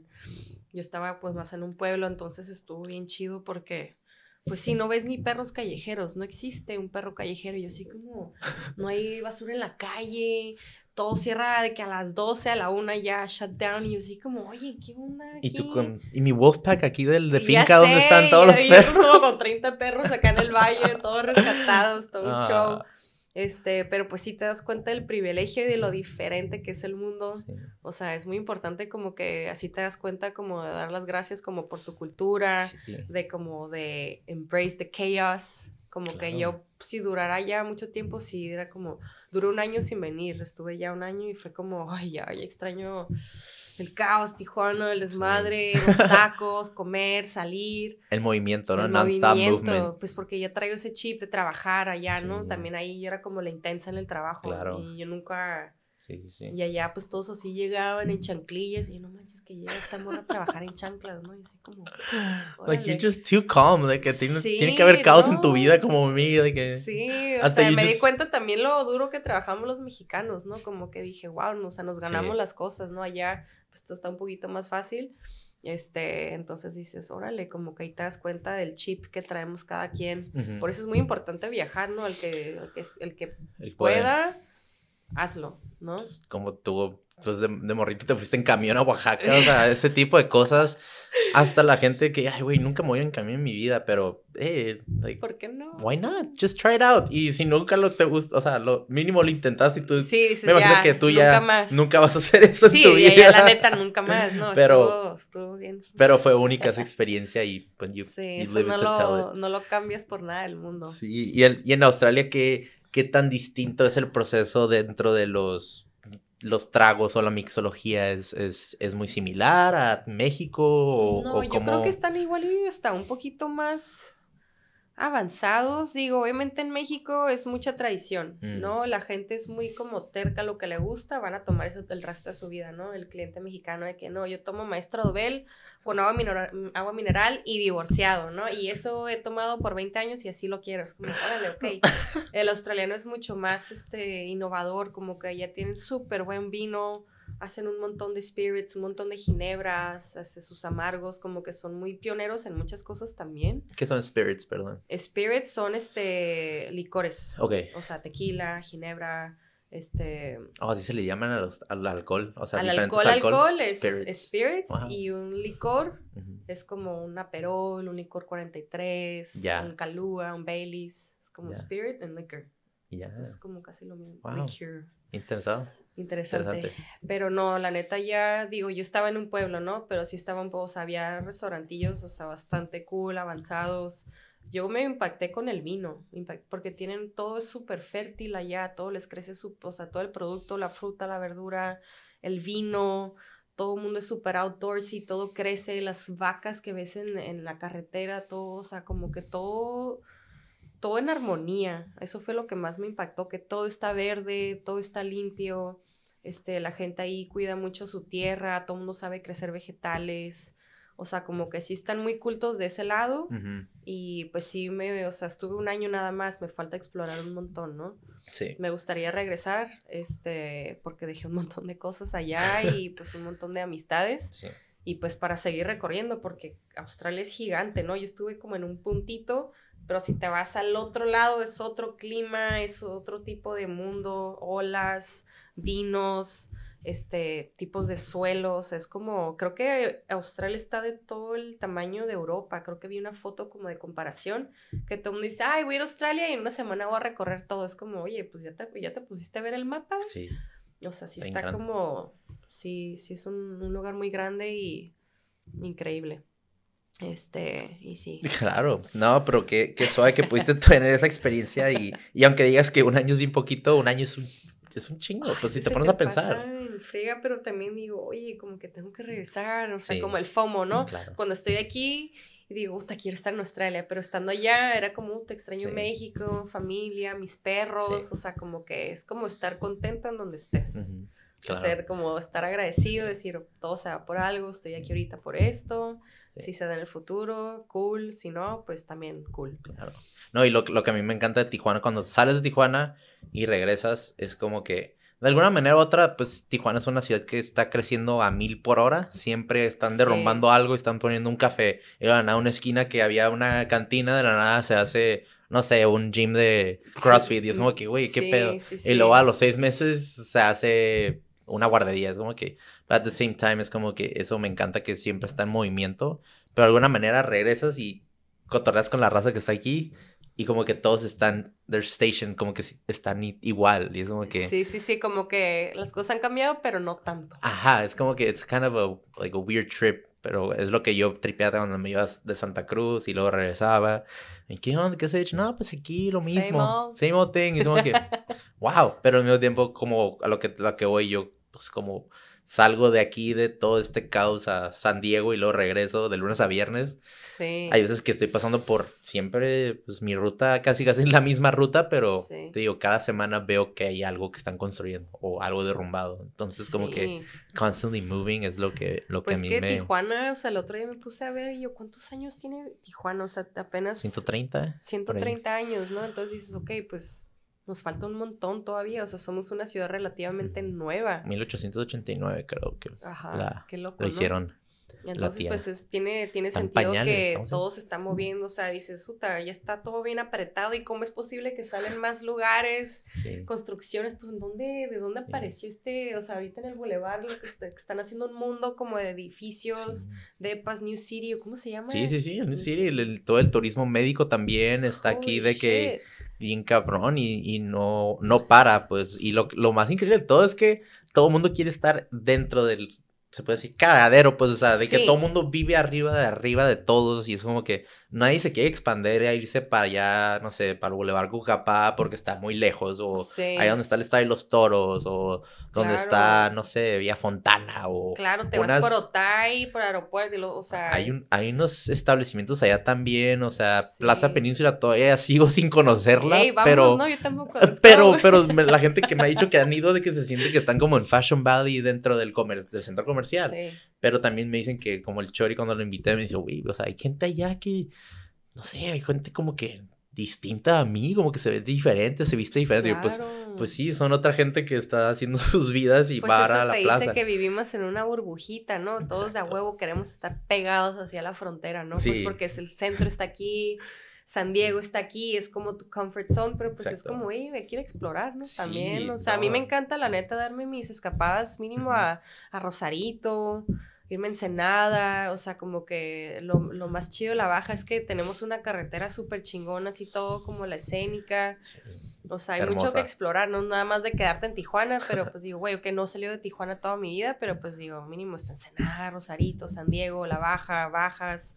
O sea, como que es Está muy chido. Pero pues todo el mundo quiere estar, ya sabes, en la, en la recta. Todos, lo mismo. todos quieren estar en el erizo, echándose un, ah, un clamatito. Ahí voy ah, ahorita. Ay, hablando, hablando de eso, que pues ya sé que regresaste de Australia después de ese año, eh, pues debido pues lo de, que tuviste lo de la relación y pues creo que pues cortaste y al mismo tiempo pues sí, sigue siendo tu amistad, pero al mismo tiempo dijiste, güey, pues también Tijuana, como que de alguna manera es, es mi call to stay here y aprender y seguir explorando y al mismo tiempo pues bajar al sur a, a Todos Santos y just check in on that y Ensenada. Eh, tú cuando viniste para acá, eh, también he visto que pues dentro del erizo, dentro del el Café Saberios y también Saberios has hecho ahí como que tragos de autor.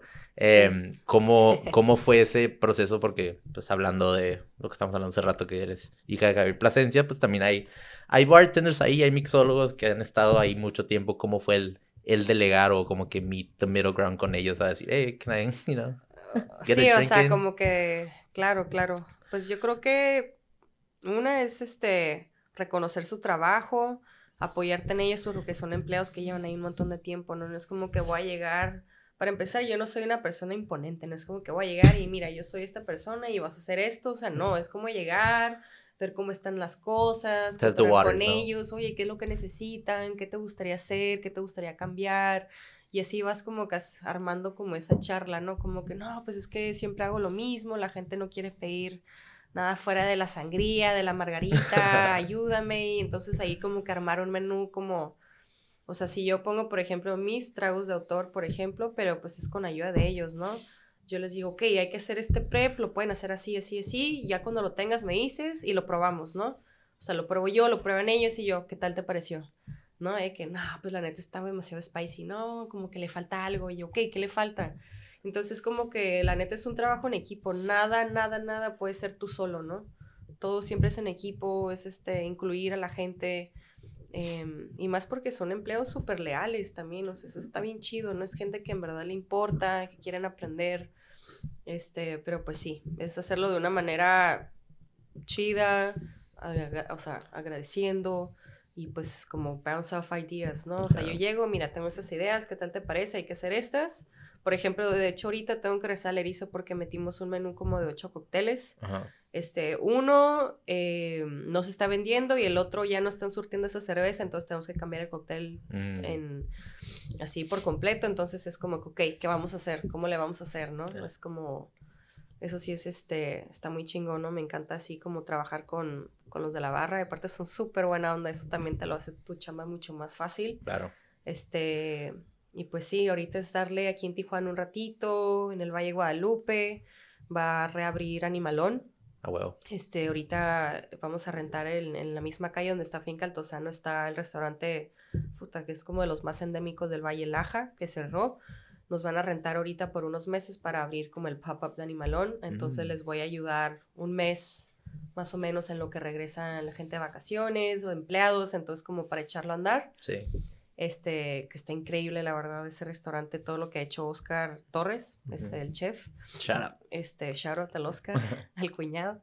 Eh, pues sí, es como todo un honor porque, pues, súper capacitado, súper chingón, aprendo un montón de él, de los empleados, este, entonces es estar en Baja Norte y luego me toca irme a Baja Sur, este, porque también allá tenemos Jazamango, restaurante, lleva pocos años. En Todos Santos, ¿no? En Todos Santos. Y me encanta mi Baja Sur, entonces, este, pues sí, también allá vamos a armar este, un festival, en Todos Santos Culinary Fest. ¡Wow! Todos Santos y Pescadero Culinary Fest, entonces me va a tocar, este, ayudarles también con la planeación, y más que nada es como aprender de la gente que ya lo está haciendo desde hace un montón de tiempo para mí ahorita es como esponja, ¿no? Es aprender, aprender, aprender, en dónde encajo, qué me gusta, en dónde puedo ayudar y luego ya más o menos irme estableciendo poco a poquito.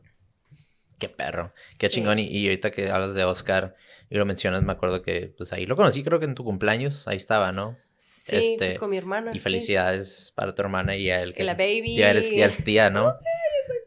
y, y, siempre ahí vemos fotillos y súper fascinada, pero qué chingón que también creo que Oscar es chef, ¿no? Sí. Es chef y, oh, y también trabajó, trabajaba en finca o trabaja en finca o No, no, no, chef se, mi papá lo contrató para que él sea pues el chef encargado de Animalón. Ah, ok. Sí, él está, él es el head honcho, él es el que toma las decisiones, o sea, mi papá pues es como el dueño empresario y todo, pero pues Oscar es el que está ahí todos los días, él es el jefe directo, el encargado, qué mesas, cómo va a ser el menú, qué empleados contratar, este... Pero... Pero, sí. pero lo que iba a que, que, que, chingón y bonito que dentro del trabajo y por alguna manera u otra, pues tu hermana lo conoció ahí dentro de la industria y pues, eh, se plantó, se, se, enamoraron y entonces como que dentro de la familia y también dentro del, también todo este ambiente pues llegó, llegó pues un pepito. Y al mismo tiempo es como que Ups. pero a lo que voy es también dentro del entendimiento de todos y como que todos tienen esta misma visión pues también es de familia y, y es, es, lo bonito no de, del, del, humano del ser humano del, del ser parte de una comunidad y como somos bien we're super tribal, o sea, somos tribales siempre, por más que conozcas a la persona más solitaria del mundo, y no, a mí me gusta conocer a gente y yo me quedo en mi esquina y yo no quiero salir, de que al final de la hora todos queremos ser, pues, we want to be heard, queremos ser pertenecidos a algo y dentro, pues, de, de toda esta fusión que han hecho dentro del, pues, el ámbito restaurantero y gastronomía y y la esencia que es pues Tijuana, Baja California y, y dentro de su familia pues obviamente han, han, impactado muchas vidas, ¿no? Y obviamente una, una familia dentro de mí de que pues obviamente que, le, que, que admiro bien cabrón su familia y por, por otro motivo también te, te, invito al podcast, pero también es una, una gran amiga de, de corazón y, y realmente creo que pues es, es eso, es, es, es ser humano y ser auténtico y tener amor y y tener pasión a lo que haces y dentro de eso, pues por eso salen tantos frutos, ¿no? Y claro. It's not just because of like, oh, just, oh, me caí because of luck y, empezamos a hacer no, es ir haciendo tu de camino, es irte encontrando dónde encajas. Claro. Qué es lo que te gusta. Ser, feliz. Claro, that's happiness all over y, y obviamente contagiar a todos los demás dentro de tu, tu labor y, y dentro de la mixología y la comida, este, y ahorita que me estaba recordando aquí de cuando estabas haciendo pues tragos en el Thanksgiving Party Celebration que tuvimos ahí con todos los amigos. Me acuerdo que me estaba haciendo ahí como unos tres tragos así, pero diferentes cada uno. Eh, y como que me sentí como que eras una bruja así haciendo pociones y echando esto y el otro y al mismo tiempo como que te veía y uno hizo un trago mío y nomás le eché algo poquito más y me dijiste, güey, ajá, y me decías, güey, ajá, le dijiste, güey, echaste mucha mente y yo como que, oh, fuck, like, pero pues a ver, te lo voy a arreglar. Y luego ya lo probé y fue como que, oh, like, that just hits home, that hits perfect, como, como a ti cuando tú creas un, un nuevo trago, cómo, cómo te inspiras, o sea, cómo ¿Cómo me encuentras, ¿Cómo encuentras ese trago que, que te, te, gusta? Pues? No sé, yo creo que casi, yo, yo, diría que la mayoría de los bartenders, cantineros, todo es como te, te basas en los clásicos, ¿no? Como que no, no todo nace como que todo se debe a algo, ¿no? Como que dices, ok, como que quiero hacer un trago estilo spritz, algo fizzy, o voy a hacer un trago estilo margarita, un trago así como tipo algo con gin o un espresso martini pero con un twist. Voy a hacer, a mí por ejemplo, a mí me encantan todos los licores europeos, todos los amargos, los amaros, todo lo que es así súper complejo, el Campari, el Chinar, este, el Vermouth, los Negronis me encantan, el agua tónica, el agua tónica le ponen un montón de especias también, este, o sea, todo lo complejo así como lo amargo me encanta. Entonces, naturalmente, pues me voy como de ese lado, pero también es como encontrar el balance, ¿no? Como que un cóctel, así como la comida, ¿no? Pues necesita sal, acidez, lo dulce, el componente de azúcar y el spirit, ¿no? Que hablábamos, ¿no? El licor. Entonces, como, ok, lo voy a poner tequila. Pues va a llevar limón. Ok, limón. ¿Limón amarillo limón verde? No, pues me gusta el limón amarillo. Eh, ¿Qué tipo de azúcar? ¿Le vas a poner miel? azúcar mascabada, azúcar refinada, o le voy a poner miel de maple. Eh, ya sabes, como que te vas como que en tu cabeza categorizando como, como que, no sé, yo como un esquema en mi cabeza, ¿no? Como que esto va a ser la base, el componente de azúcar va a ser esto, el componente de, de acidez va a ser esto.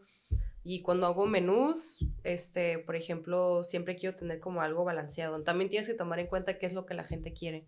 Entonces siempre tienes que tener tragos shakeados, refrescantes, fáciles de tomar, Luego necesitas como algo ahí como más ponedor, ¿no? Como para los dones acá, uno fashion, fashion un, sí, sí, un, este, este, un Negroni. Un elixir. Algo, si es verano, pues quieres tragos más refrescantes, muchos spritzes, pero el spritz con un twist ahí. Entonces, como que ya depende, como que ahorita, por ejemplo, que es invierno, pues es como que la gente quiere cosas calentitas, este... Entonces, tomar en cuenta como la temporada y para quién es. Eh, qué tan caro, qué tan barato, qué vas a usar, qué tan sencillo, tienes las herramientas para hacerlo, tienes el, el, staff para hacerlo. Este, entonces es tomar en cuenta todos esos factores, pero no sé, lo que más me gusta es como crear y cagarla, la neta. O sea, no es como que hago un cóctel y a la primera me va a quedar así, no, o sea, puedo hacer como 10 y el último digo, ok, ya. Sí, como se le dice, pues los happy, accidents, ¿no? dentro de la comida, dentro de los tragos, dentro del arte también es como que cosas que, ay, güey, pero a la gente, hey, me gustó eso, keep on doing that. Y tú como que, oh. Sí, dices, ah, neta, ese pensé que a nadie le iba a gustar y fue el que más le gustó a la gente, ¿no? Yo como, órale.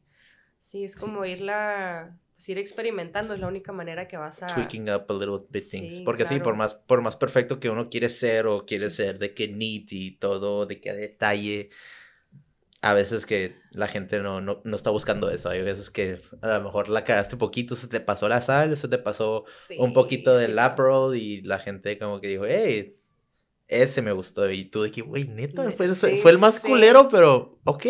y ya de ahí trabajas otra, como que otra percepción, otra perspectiva dentro de lo que, de lo que habías hecho, ¿no? Sí.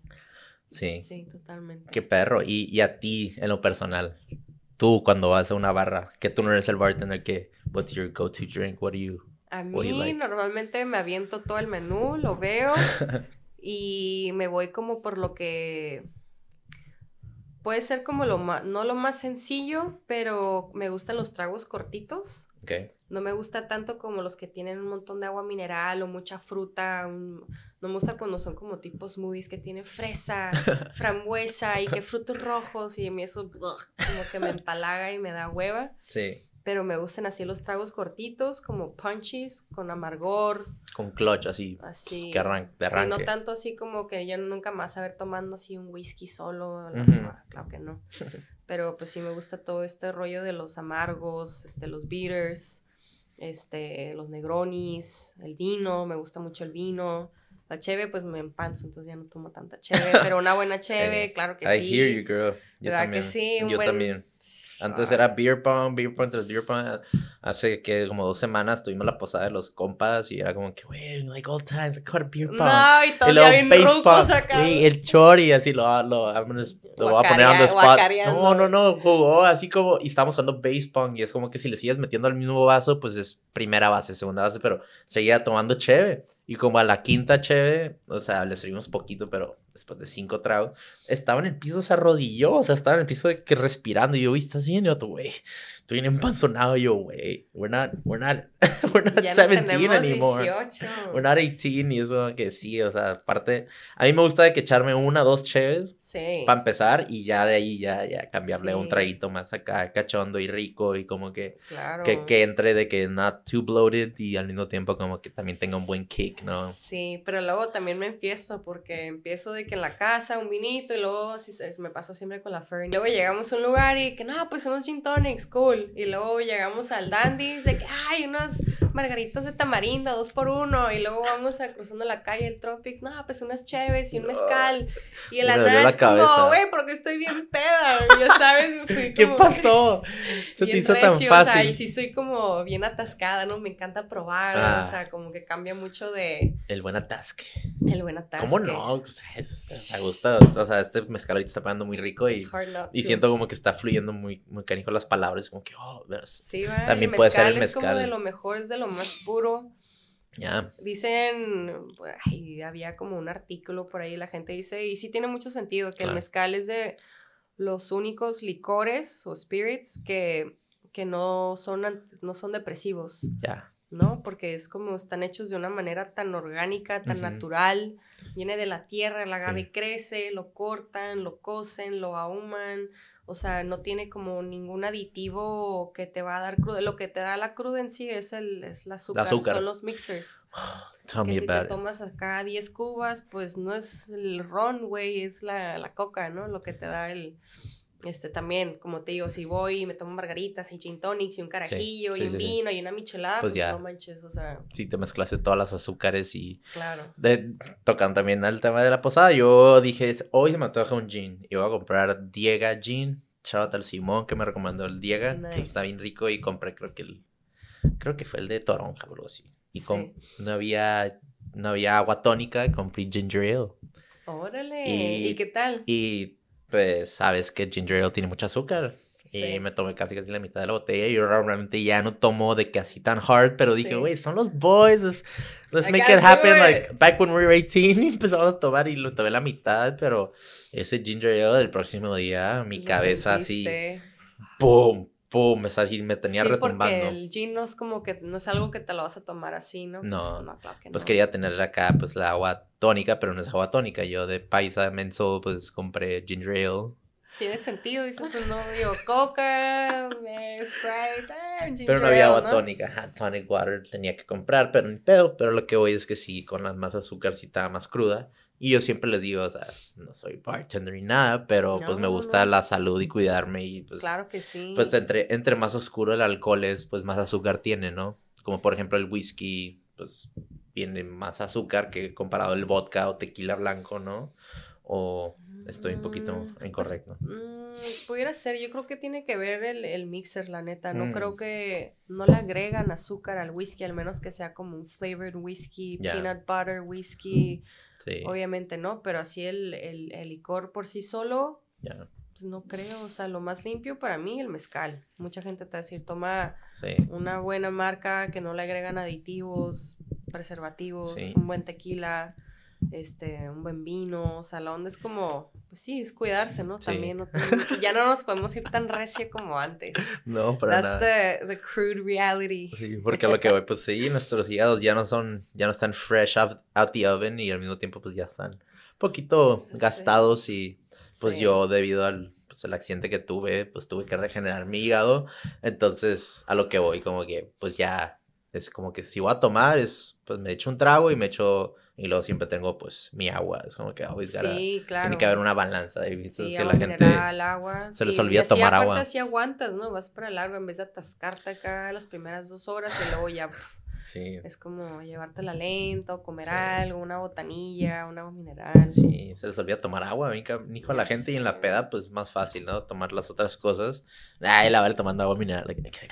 stay hydrated. Este, pero, pero sí, lo, también hoy en día he escuchado mucho y también hasta amigos de San Francisco. Eh, pues ahí que traen sus side businesses, sus side project, projects. Eh, un amigo abrió en San Diego, su, su hermana, eh, como un, un bar de mezcal. Como que es it's a, it's a thing now, como que entre los gringos. Porque Ah, siempre que les sí. digo, ah, fui a Proper New Year's Eve, un evento ahí de festival de música electrónica ahí en el Sí, Petco. vi, oye, se vio. Uf, increíble. You Dos gotta- días de, de puro party. Pero sí, estuvo muy suave. Pero lo que iba es de que yo traía una chamarra de San Diego de los padres y hay mucho turista. Sí. Y yo les decía, ah, soy de San Diego, pero crecí en Tijuana. Y todos, what? Oh my god, eh, I love mezcal. Y como que antes era, ah, tequila. Ah, claro. Ah, tequila, oh my god, que sí. Pero ahorita ya todo el mundo es como que quieren entrar al vibe de, que I love mezcal and it's so good for the soul. Y yo como que, oh shit. De que, Sí. de que me gusta que, que la gente también se está haciendo un No, poquito hasta En más. Australia la gente ya sabe un montón de mezcal y la gente lo paga. Net- o sea, ¿y cuánto sale un mezcal allá? Puta madre. Pues por la importación, me imagino. O sea, depende. Por ejemplo, un creyente aquí, ¿qué te costó este? Como 600. 600 pesos. Ujú. No manches, esto ya, digo, también toma en cuenta la diferencia del dólar australiano, pero allá fácilmente te salen 100 dólares o más. Más. Allá un shot en Australia de, de un buen mezcal te va a salir en 40, 50 Wow. dólares y allá se sirve aparte la mitad de lo que te sirven Sí, allá. es como por la oro ley allá. son 30 mililitros, no te sirven tus 60 mililitros. Sí, they treat them like, treat it like gold, ¿sabes cómo? o sea, es como que pues, este, si me sale 30 dólares ahí en Calimax, o sea, es más del doble, es el, más del triple, o sea, Sí, para allá nomás- las margaritas y los negronis de cajón te salen en 25 dólares. Wow. 20 dólares mínimo. Allá, así, Wow. peladito. Ahora, y esto era con gimador. Ajá. Que ibas a un restaurante nice allá en Australia y decías, órale, y te pones a ver el menú y que la margarita la casa, gimador, y tú no Y tú, mames. Y tu y güey vein- tomaba 21 gimador. dólares o 22 dólares y tú, puta, you gotta be kidding me. Y tú de que tomaba gimador cuando tenía 16, acá, 17 Sí, yo- años. y, me- y estaba casi, casi ciego, ¿no? Y la gente acá de que se siente bien mexicana tomando el gimador, ¿no? Sí, pero no, la neta está cool que el americano, o sea, es culto y saben de mezcal, hasta a veces más que un bartender mexicano, porque pues se ponen a estudiar un montón, claro. ¿no? El mexicano es como, ay, pues el mezcal es de mi país y ay, un buen Sí. mezcal, y no, y pero no te adentras tanto como en los temas geeks de que de dónde Sí. viene y cuánto tiempo duró en crecer y lo del americano sí es mucho como porque lo tienes que vender Exacto. y como no eres mexicano es como que ok, me vas Sí. a vender un shot no es de de tu 30 cultura, dólares tienes que ser ¿qué me vas a vender o por qué me lo debo de tomar? No, pues sí, Exacto. ya. pa, pa, Tienes pa, que ser consciente de tu, pues, un americano, de tu privilegio a, a que quieras vender eso, pero no, no es de tu, no es de tu cultura, entonces tienes que ser mucho más respetuoso y Sí. pues al mismo tiempo que escuchas a Pues alguien con, con más, respeto ¿no? educación, pues dices, ay, que me gusta que también me estás, me estás de que vendiendo este mezcal o recomendándomelo de una manera bonita y es como que, ok, Sí, I'll, I'll fall into the marketing and you did a good job. Ah. exacto. Oye, y, y, pues sé que, pues siendo un bartender, es, yo también, pues he estado de barra en barra y, eh, pues, dentro del el trabajo de un bartender, pues sí es darte el trago, pero también es, es una, es una actividad, eh, se puede decir, eh, pues estás conectando con alguien que viene de, probablemente de un día muy largo en el trabajo o acaba de cortar con su novio, su novia se acaba de divorciar o no sé, está teniendo un- una situación y pues se van a echarse un trinco, tres, tres tragos.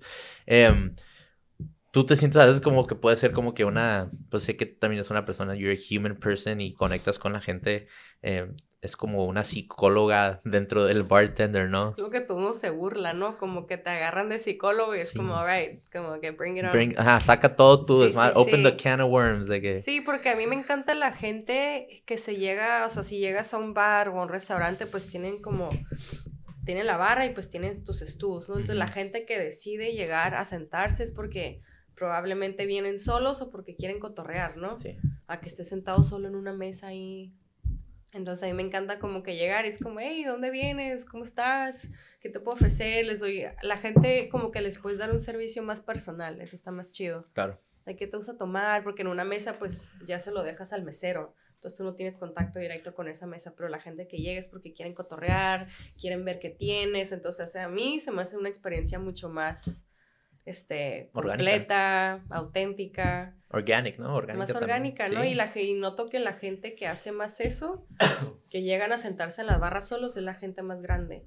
Como que por lo mismo de social media y todo, la gente joven como que les da miedo como... La interacción. la interacción. Entonces, te llegas a una barra y estás nomás en tu celular. Es como, oye, pues como, ¿cómo estás? Ya sabes. Sí, sí, sí, sí, Este, y eso me di cuenta que la gente más grande, otras generaciones, son las que se les facilita más la plática. Más así genuina, más acá sin, sin tanto, tanta traba. Este, pero a mí me encanta la gente que llega, o inclusive hay gente que es muy, muy, este, cohibida, muy pero pues te das cuenta, entonces ya tú les empiezas a sacar más plática y eso está chido también, ¿no? Y ya un, traguito más. Les, empiezas a dar cosas y si te caen bien les regalas algo o de que, ay, esa botella se ve interesante, que es, ah, la quieres probar, pum, Como te pos nieves, ¿no? A probar, una sí, probadita. Y ya, ya se les bien pedo acá de puros tastings. Este, a mí me encanta eso, la neta, como que el poder enseñar a la gente eh, relacionarte con ellos. Este, hay gente bien pirata también que ya en tu, qué flojera que esta persona se sienta ahorita. Sí. Pero no, que eso, eso pasa muy poco. La gente normalmente quiere cotorrear y está muy chingón eso. Sí, dentro de, y dentro de pues diferentes escenarios que has tenido, obviamente, de eh, Estados Unidos, o sea, San Francisco, San Diego, eh, siendo bartender, luego yéndote al sur, Todos Santos, y luego Tijuana, y luego también Australia. Cómo ha sido, qué, qué tan diferentes han sido esas dinámicas o encuentros. ¿Tienes alguna historia o alguna anécdota que pudieras... Obviamente, pues, probably you don't remember their names, pero algo que, no sé, te contaron y decir, algo bueno, malo, chistoso Ajá, güey, este vato me dio, o esta persona me dio un regalo que, güey, o me dijo algo que en mi vida, I don't know. Ay, me han pasado un chorro de cosas, o sea... Algo también de Australia que me dio un montón de risa era como eso mismo del, del ser mexicano y de hablar bien inglés. Y es como, aguanta, ¿por qué hablas bien inglés, no? Y gente, había una pareja de señores súper molestos, ¿no? Yo era como la bartender, pero también salía a las mesas, ¿no? Porque era un restaurante pequeño. Y y llegaba y que, what do you guys want to drink? Y yo así como con mi acento americano, ¿no? Pues porque es el inglés que nos enseñan. Y ellos California, así como bien molestos. Y aparte California Ajá, particularmente California English. Y llegaba y ellos así como molestos, ya eran una pareja ya mayor australianos, así como australianos rednecks, porque sí existen allá también. Claro. Y pues. que, where are you from? Así ni siquiera como que yo preguntándoles de que, can I get you this or this? Where are you from? Y yo, ay, güey, y yo, no, pues soy mexicana. How come your English is so good? Y yo, no, pues es que yo pues, soy de Tijuana, una frontera, bla, bla, bla. Y de que, but you speak like, like American. Y yo, pues that's the English that they teach us. I wish I could have an Australian, Australian. accent. Australian. Australian accent. Y él que, so you're like Tex-Mex. Acá como, pero como insulto, ¿no? Eres como Tex-Mex, entonces yo, ay, esta gente. Ellos cantaban una canción de Selena acá. Ya sé, ¿no? Como, oh, you Tex-Mex, you want Tex-Mex? Y luego, una, sacas el sombrero. Amor prohibido. Sí, o sea, como que te toca gente muy intrigada de una manera muy positiva, chida, y hay gente que les molestas right off the bat. Como, no, no, no, les cae bien, y entonces le dije a la dueña, ¿sabes qué? Esta gente como que nada más no... Sí, buen bad no, no, no quieren, y así como, órale, qué raro, qué cool, qué bueno que me dices. Sí. Eh, pero sí, lo del acento me pasaba un montón allá en Australia o llegó una, llegaron como un grupo como de tres amigos, se sentaron en la barra y de que, what can I get for you guys? De que, do you want a beer, a cocktail? Y él como, are you from California? Y yo, ay, güey, le dije, no, soy de Tijuana, pero pues viví en San Diego mucho tiempo. Y me dice, you speak just like California English. Y yo, qué loco, oye. o sea, y me dice, I'm from, no sé, era como el Bay Area, ¿no? Y yo, qué loco. Este, pero pues sí, gente que se va sin pagar, gente que se pone a molestar a otra gente que están sentados al lado de él, que se ponen muy pedos, y tú tienes como que intervenir ahí también, y luego siendo mujer, pues también es como, son hombres mayores, y luego te empiezan a decir cosas a ti, tienes que ir por el gerente, que lo saquen, o sea, hay cosas chidas, conexiones, o gente que llega sola, así como gente bien particular, y de que, oh, thank you for making my day, ¿no? Como que I needed this, es como se siente súper bonito, ¿no? Claro. Entonces, pues hay de todo. O sea, ahorita eh, seguro voy a ir a mi casa y me va a quedar, güey, esta anécdota. Ah, no sé. Pero ahorita sí, on the spot, la neta.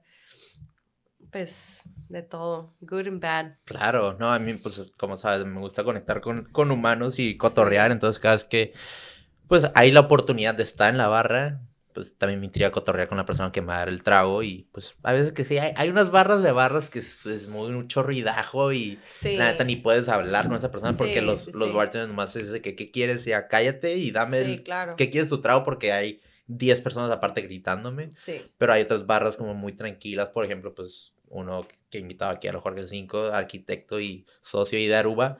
Que, que no me canso de ir ahí, se me hace una experiencia bien chingón y la gente que realmente pues que son amigos o gente que me manda mensaje, y recomiendo un lugar, quiero echarme un trago con mi amigo. Aruba. De ley es siempre recomendar el Aruba. Sí, Yo la, neta, le tengo un montón de respeto al Kevin y al Jorge porque armaron una comunidad.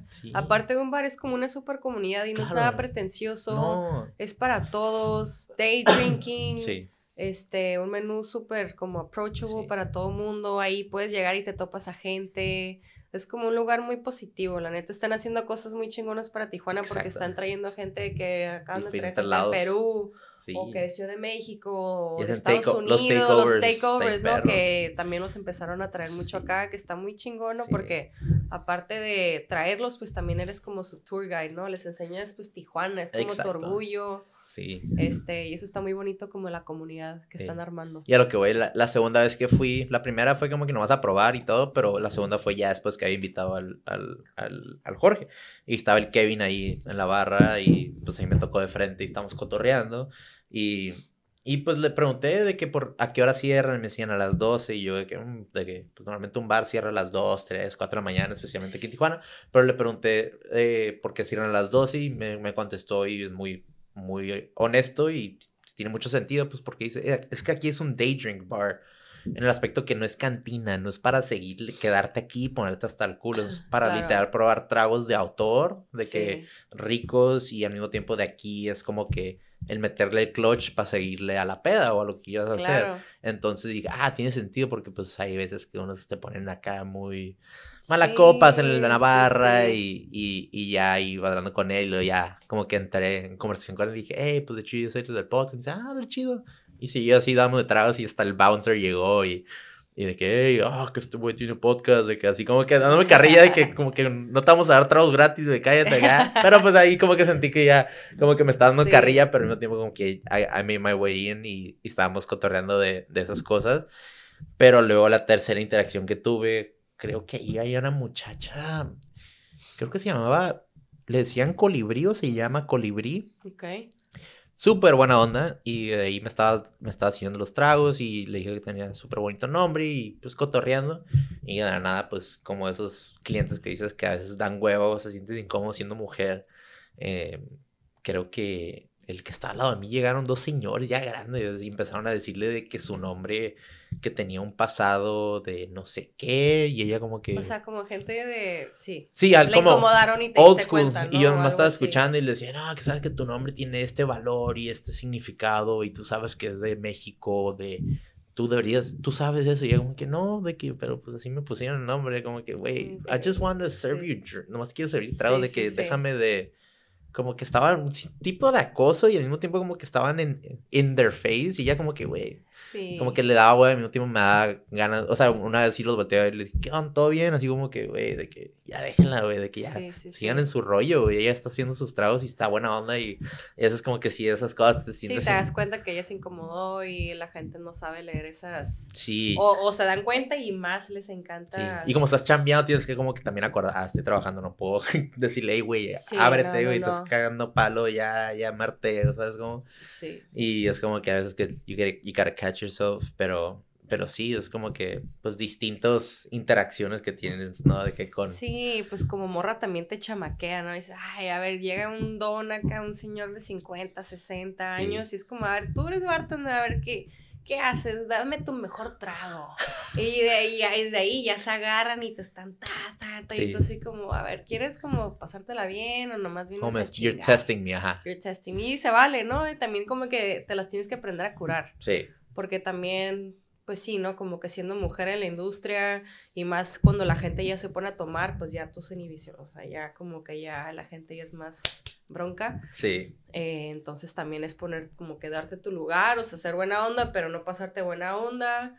Como que, o sea, el cliente tiene la razón, pero pues también no te pases de lanza, ¿no? Claro. Y también al final del día, pues son tus propinas, es, es, todo, ¿no? O sea, como que si tienes que tomar buenas decisiones y no dejar que te gane el enojo y a ver, a ver, o sea, y más si es tu negocio propio, ¿no? También, este, sí, tienes que tener mucho, mucho cuidado con, con, con eso. Sí, porque pues, el, pues a lo que vamos al alcohol es, it's liquid, liquid courage. Puede ser un lubricante social, pero al mismo tiempo es, también te da la valentía de decir cosas que no dices sobrio y hay veces que dices incoherencias, o sea también hablando de mí y es como que, pero al mismo tiempo, pues escuchas a gente decir, güey, de que, you didn't really have to say that. Y es como que, pues al mismo tiempo es el alcohol hablando, pero es, son cositas que alguien como tú al principio del podcast decías, güey, es que también tienes que aprender a no tomarte las cosas personal y que te resbalen las cosas. Que es o sea, difícil, también pero claro, dentro de la industria también te tienes, pero pues a, a un momento también tienes que darte a respetar y decir, hey, aguanta, ya estás así, crossing the line, ¿qué onda? De que estoy sirviendo y estoy siéndote, pues, un buen host, también yo espero de ti esto, ¿no? Pero, pues, ajá, que ya con el alcohol es a blur y la raza ya no. Sí, no, y por ejemplo, de hecho, en Estados Unidos y en Australia me tocó que para trabajar en una barra tienes que hacer como un curso en línea mm. para saber cómo lidiar con gente borracha. También, entonces, el último en Australia estuvo muy chistoso porque pues haces tu, curso en línea y luego tienes tu examen y luego la última parte te marcan de parte de la compañía y se hacen pasar como si ellos fueran un cliente borracho. Entonces, cómo tú les contestas, el contexto. Y ya sabes, entonces, y depende de eso si pasas o no. Y ya sabes, entonces como que... Como the final test. Ajá, the final test. Y como que, let's pretend I'm a guy at a bar and I'm pushing you, what are you going to tell me? Y ya sabes, así como... Entonces sí, porque eso sí es súper común en todas partes, ¿no? Yo por eso prefiero trabajar en restaurantes con bar o un bar de día o algo así, porque la gente está comiendo, está conviviendo, no es así como una cantina de noche claro, claro. o es un nightclub de mala acá de que, hey, ¿qué quieres de tomar? Y, hey, ¿tú quién sigue? O sea, yo por mi personalidad yo no pudiera. Igual ese tipo de bartending ganas un montón de propinas, pero pues al final del día estoy bateando lo mismo, vodka soda, margarita, o sea, como que no, yo quiero poder tener esa interacción y venderte comida y el vino y prueba y mira, o sea, como que hay de, hay de todo para todos. Claro, sí, o sea, depende cómo, cómo te sientes tú, o sea, tu salud mental y a veces tú es mucha carga y sales literal exhausto y al mismo tiempo pues tú nunca te echaste un trago a lo mejor de ahí uno que otro allá escondidas pero pues tú estás sobrio y es como que también you're not in the same channel no, para nada. as that person entonces como que es nomás sí, güey, te acuerdas, ¿no? Ah, yo me he puesto pedo de esto. Ah, yo me acuerdo de que ha escuchado este tipo de tono antes, de que I know how to get away around it, pero... Sí, totalmente. Pero a, lo, a, lo, que iba, pues mi pregunta era como que si es una, eres como una psicóloga o un psicólogo, pues dentro del, del bartending también, porque pues estás tratando con humanos y personas y...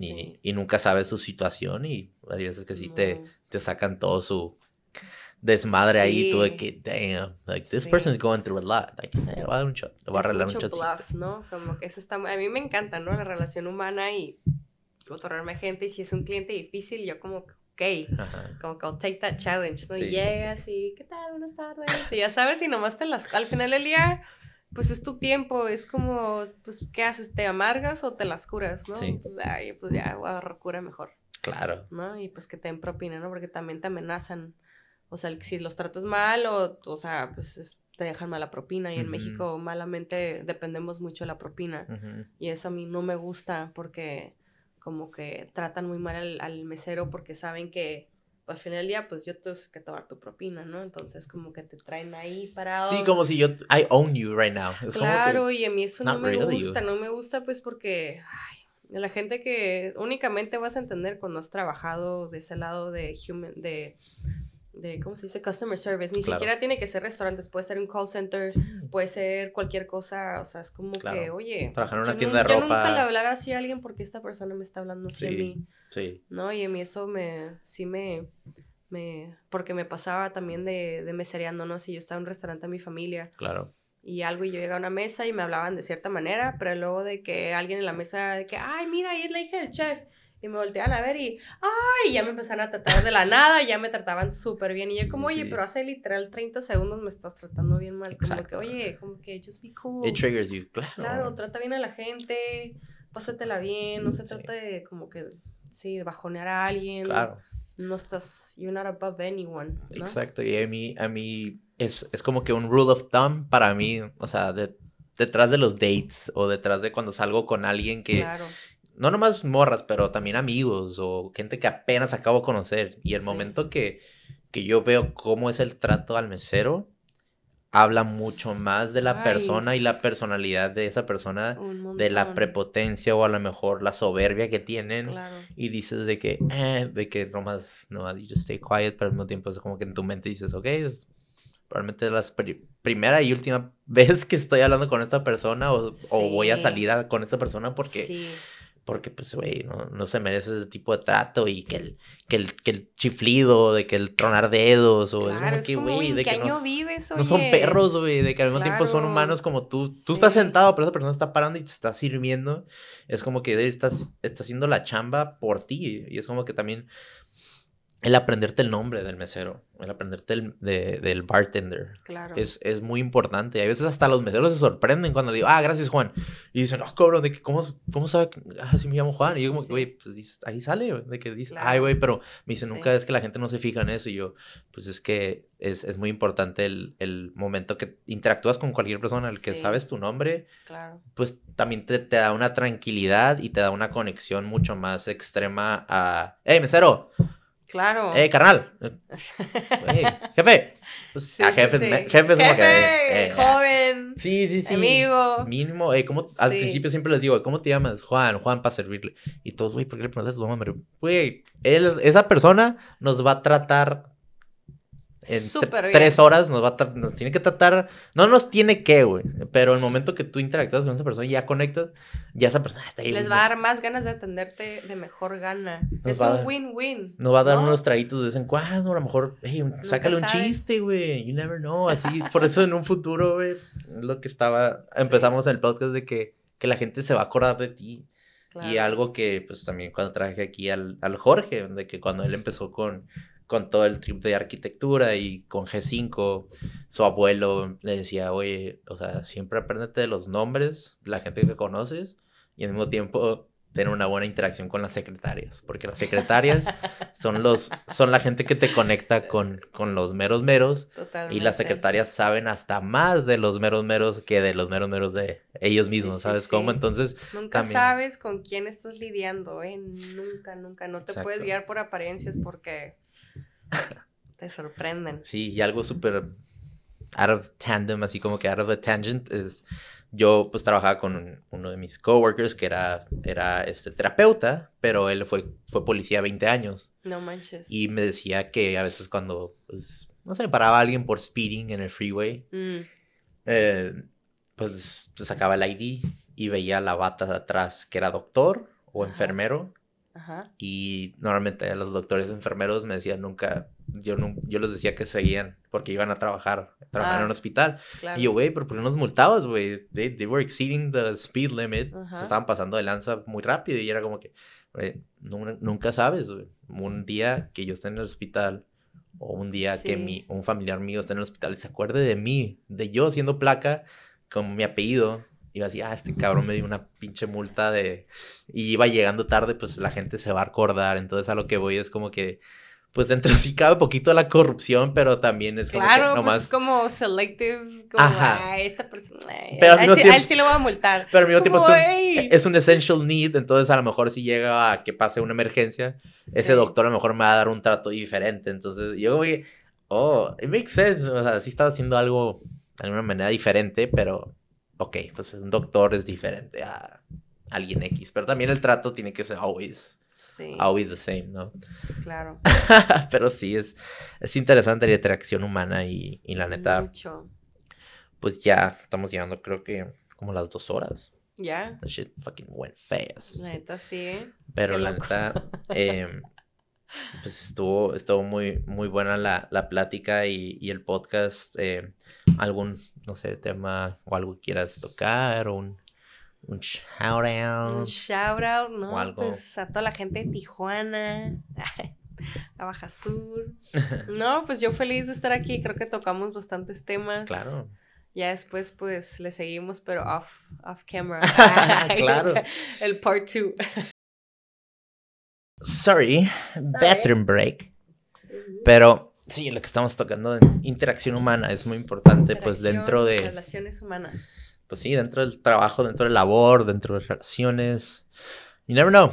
Always treat your people right. Y por más que quieras venganza o seas vengativo, always be kind. O sea, que pues, be kind. Porque la neta eso, eso reflexiona mucho de, de, las personas y si tú eres de que ojo por ojo, no, esa persona me hizo eso, yo tengo que hacerse la peor. A veces que a mí, I'm, I don't vibe like that y... No, yo tampoco. Que... Siento que nunca vas a estar feliz porque siempre va a haber alguien que se te va a atravesar, que te va a decir cosas, entonces vas a vivir tu vida... Sí, de, de, dentro de mucho caos y mucho... Eh, estrés y de que, güey, esta persona también me hizo esto, güey, güey, tengo, tengo, que hacer el, I gotta one up them. Y es como que, güey, you don't really have to do that. De que, really just be kind y just kill them with kindness y al mismo tiempo, pues si ellos, si ellos se ponen más erizos porque tú no haces nada, es pues más... más te ríes, ¿no? Más te sí, es más problema de esa persona que a lo mejor no, pues no sabe o no puede lidiar dentro de la situación, ¿no? Entonces, pues nomás, hey, just wish him well y ojalá que algún tiempo a, a, futuro, pues, pues digan, hey, güey, la neta sí la cagué de que me pasé un poquito de lanza, pero si no, hey, it's still their, still their problem, ¿no? Sí. Pero sí, la neta, que, que que pudiste venir, ¿vale? Y la neta, yo siempre sumamente agradecido de que se puedan hacer este tipo de conversaciones. Sí, yo también. Eh, como siempre, pues la neta antes de, de, que regresaras de Australia, pues yo siempre te sigo ahí en redes sociales y a veces hay un mensajito otro de que, hey, qué pues chingón que estás haciendo esto y lo otro. y, y cuando me invitaste ahí a tu cumpleaños, la neta, sí me sentí muy, muy, este, pues muy agradecido que fui parte de, de ese grupito. porque llego a Tijuana y es como, ok, ¿qué están pues, haciendo pues, de tanto tiempo que estoy fuera, llego y yo, ¿en qué pienso? Pienso como en los que toda la vida han estado ahí, que me caen tan bien, que me siento es como, ve, la Fernie, el Marco, el Arre, el Dani, o sea, son como de toda la vida, ¿no? Como que qué loco que ya llegamos una década, pues casi casi, o sea, que ya estamos como que todos, que nos, que que nos podamos seguir relacionando, ¿no? Como, o sea, sí. ya somos personas súper diferentes, pero a la vez somos las mismas personas. Claro. Pero aún seguimos con el mismo vibe ahí. Siempre, y the, silly vibe. común super silly vibe a lo que iba, de que cada vez que cotorreamos de que. Creces y quieres como eso, ¿no? You wanna be childish, como que, no, no todo es seriedad. Sí. Es como. Sí, just fuck around y, güey, no. A mí me vale madre, pues, cuánto dinero estás haciendo ahorita. Es como que I don't care what si you're wearing. madre, si te está yendo re bien, es como. Just have a fun time en este momento y, y, como que pausar todo y, y hacer videos de mensajes con el video de zoom in y zoom out Ay, no, bailando. Oye, no, no.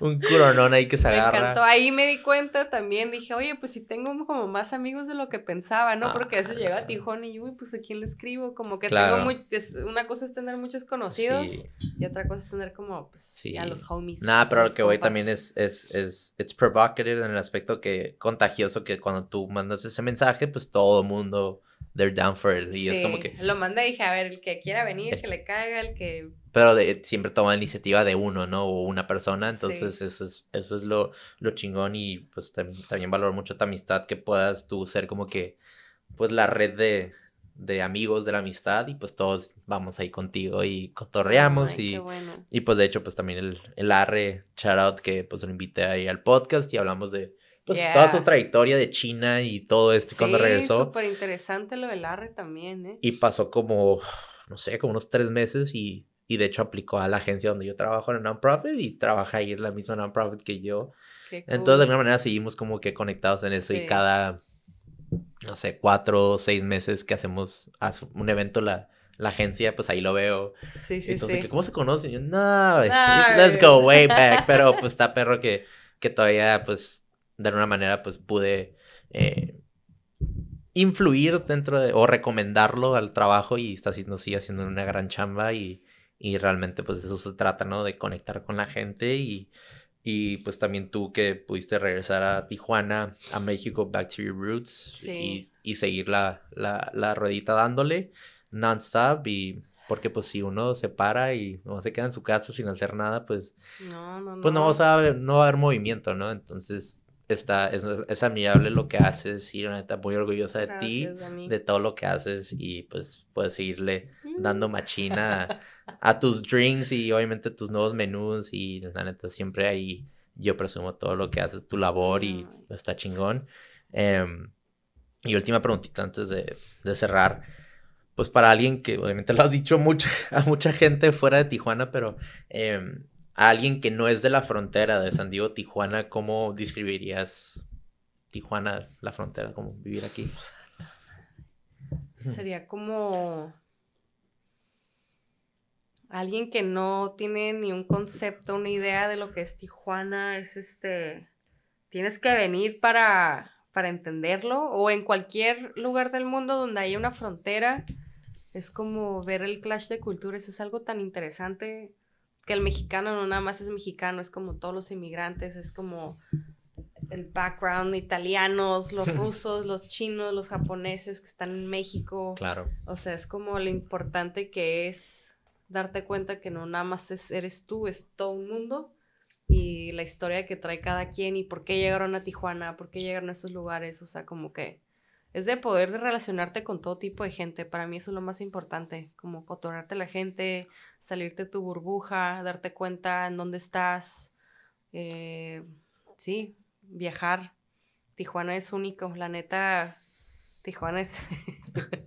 o sea, es como. Se me hace súper difícil poder describir Tijuana a alguien que no, pero lo único que puedo decir es: vengan, conozcan, eh, saquen, o sea, sálganse de su zona de confort y crucen una frontera, la que sea, en Europa, en México, Caléxico, Mexicali, más adentro, El Paso, Texas, yo qué sé, la neta es algo como, sí, es algo, es algo muy chido. Claro. Sí. Qué bonito, ¿no? Lo pudiste haber dicho mejor. Este, y a, futuros proyectos que tienes, ahorita estabas contando de, de, lo que iban a tener ahí en Todos Santos, con con la, el otro, la ciudad o el pueblo? ¿Quieren tener el Food eh, Festival o qué era? Sí, vamos a tener un festival de comida y de, pues es como un culinary fest.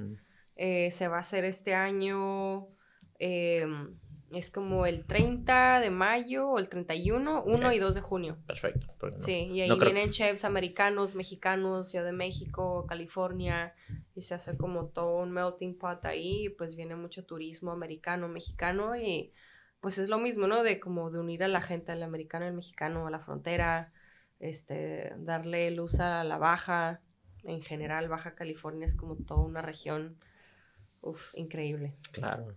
Sí. Sí, sí, ¿Algo más o no? ¿On future projects? Peace and Personales, love. peace and love. That's right. Sí. ¿Y algún shout out? World peace. como Miss Congeniality. En world en world peace. Ah, Y en redes sociales, ¿cómo te puedo seguir? En redes sociales, pues estoy en, pues nada más en Instagram, VPikes, VPikes. Eh, y pues en Facebook, Valeria Pikes, Plasencia. Sí, porque la neta, siendo honesto, te, te van a ir caer mensajitos que a lo mejor alguien que esté interesado en, en, meterse en bartending world o, agradecimiento de que estuviste aquí. Entonces, claro, claro. you never know. Este, sí, gracias, Dani. Sí, claro, y, y la neta, otra vez, gracias por tenerte y la gente que llegó a escuchar hasta este punto, se los agradezco y también los que vieron. Hats off to you, porque ya llevamos más de dos horas. Em, pues ya saben cómo seguirme a mí, el Borderkid, y en TikTok, el guion bajo Borderkid. Em, pues sí, raza, hasta el próximo capítulo. Este probablemente va a salir como unas dos, tres semanas. No va a salir después de, de mayo. entonces sí podemos promocionar eso. Este, pero sí, raza, se cuidan. Peace out. Vale. Directo al erizo después de aquí. heart, heart. Korean heart. Peace out. Rock on. se cuidan, raza. Chao.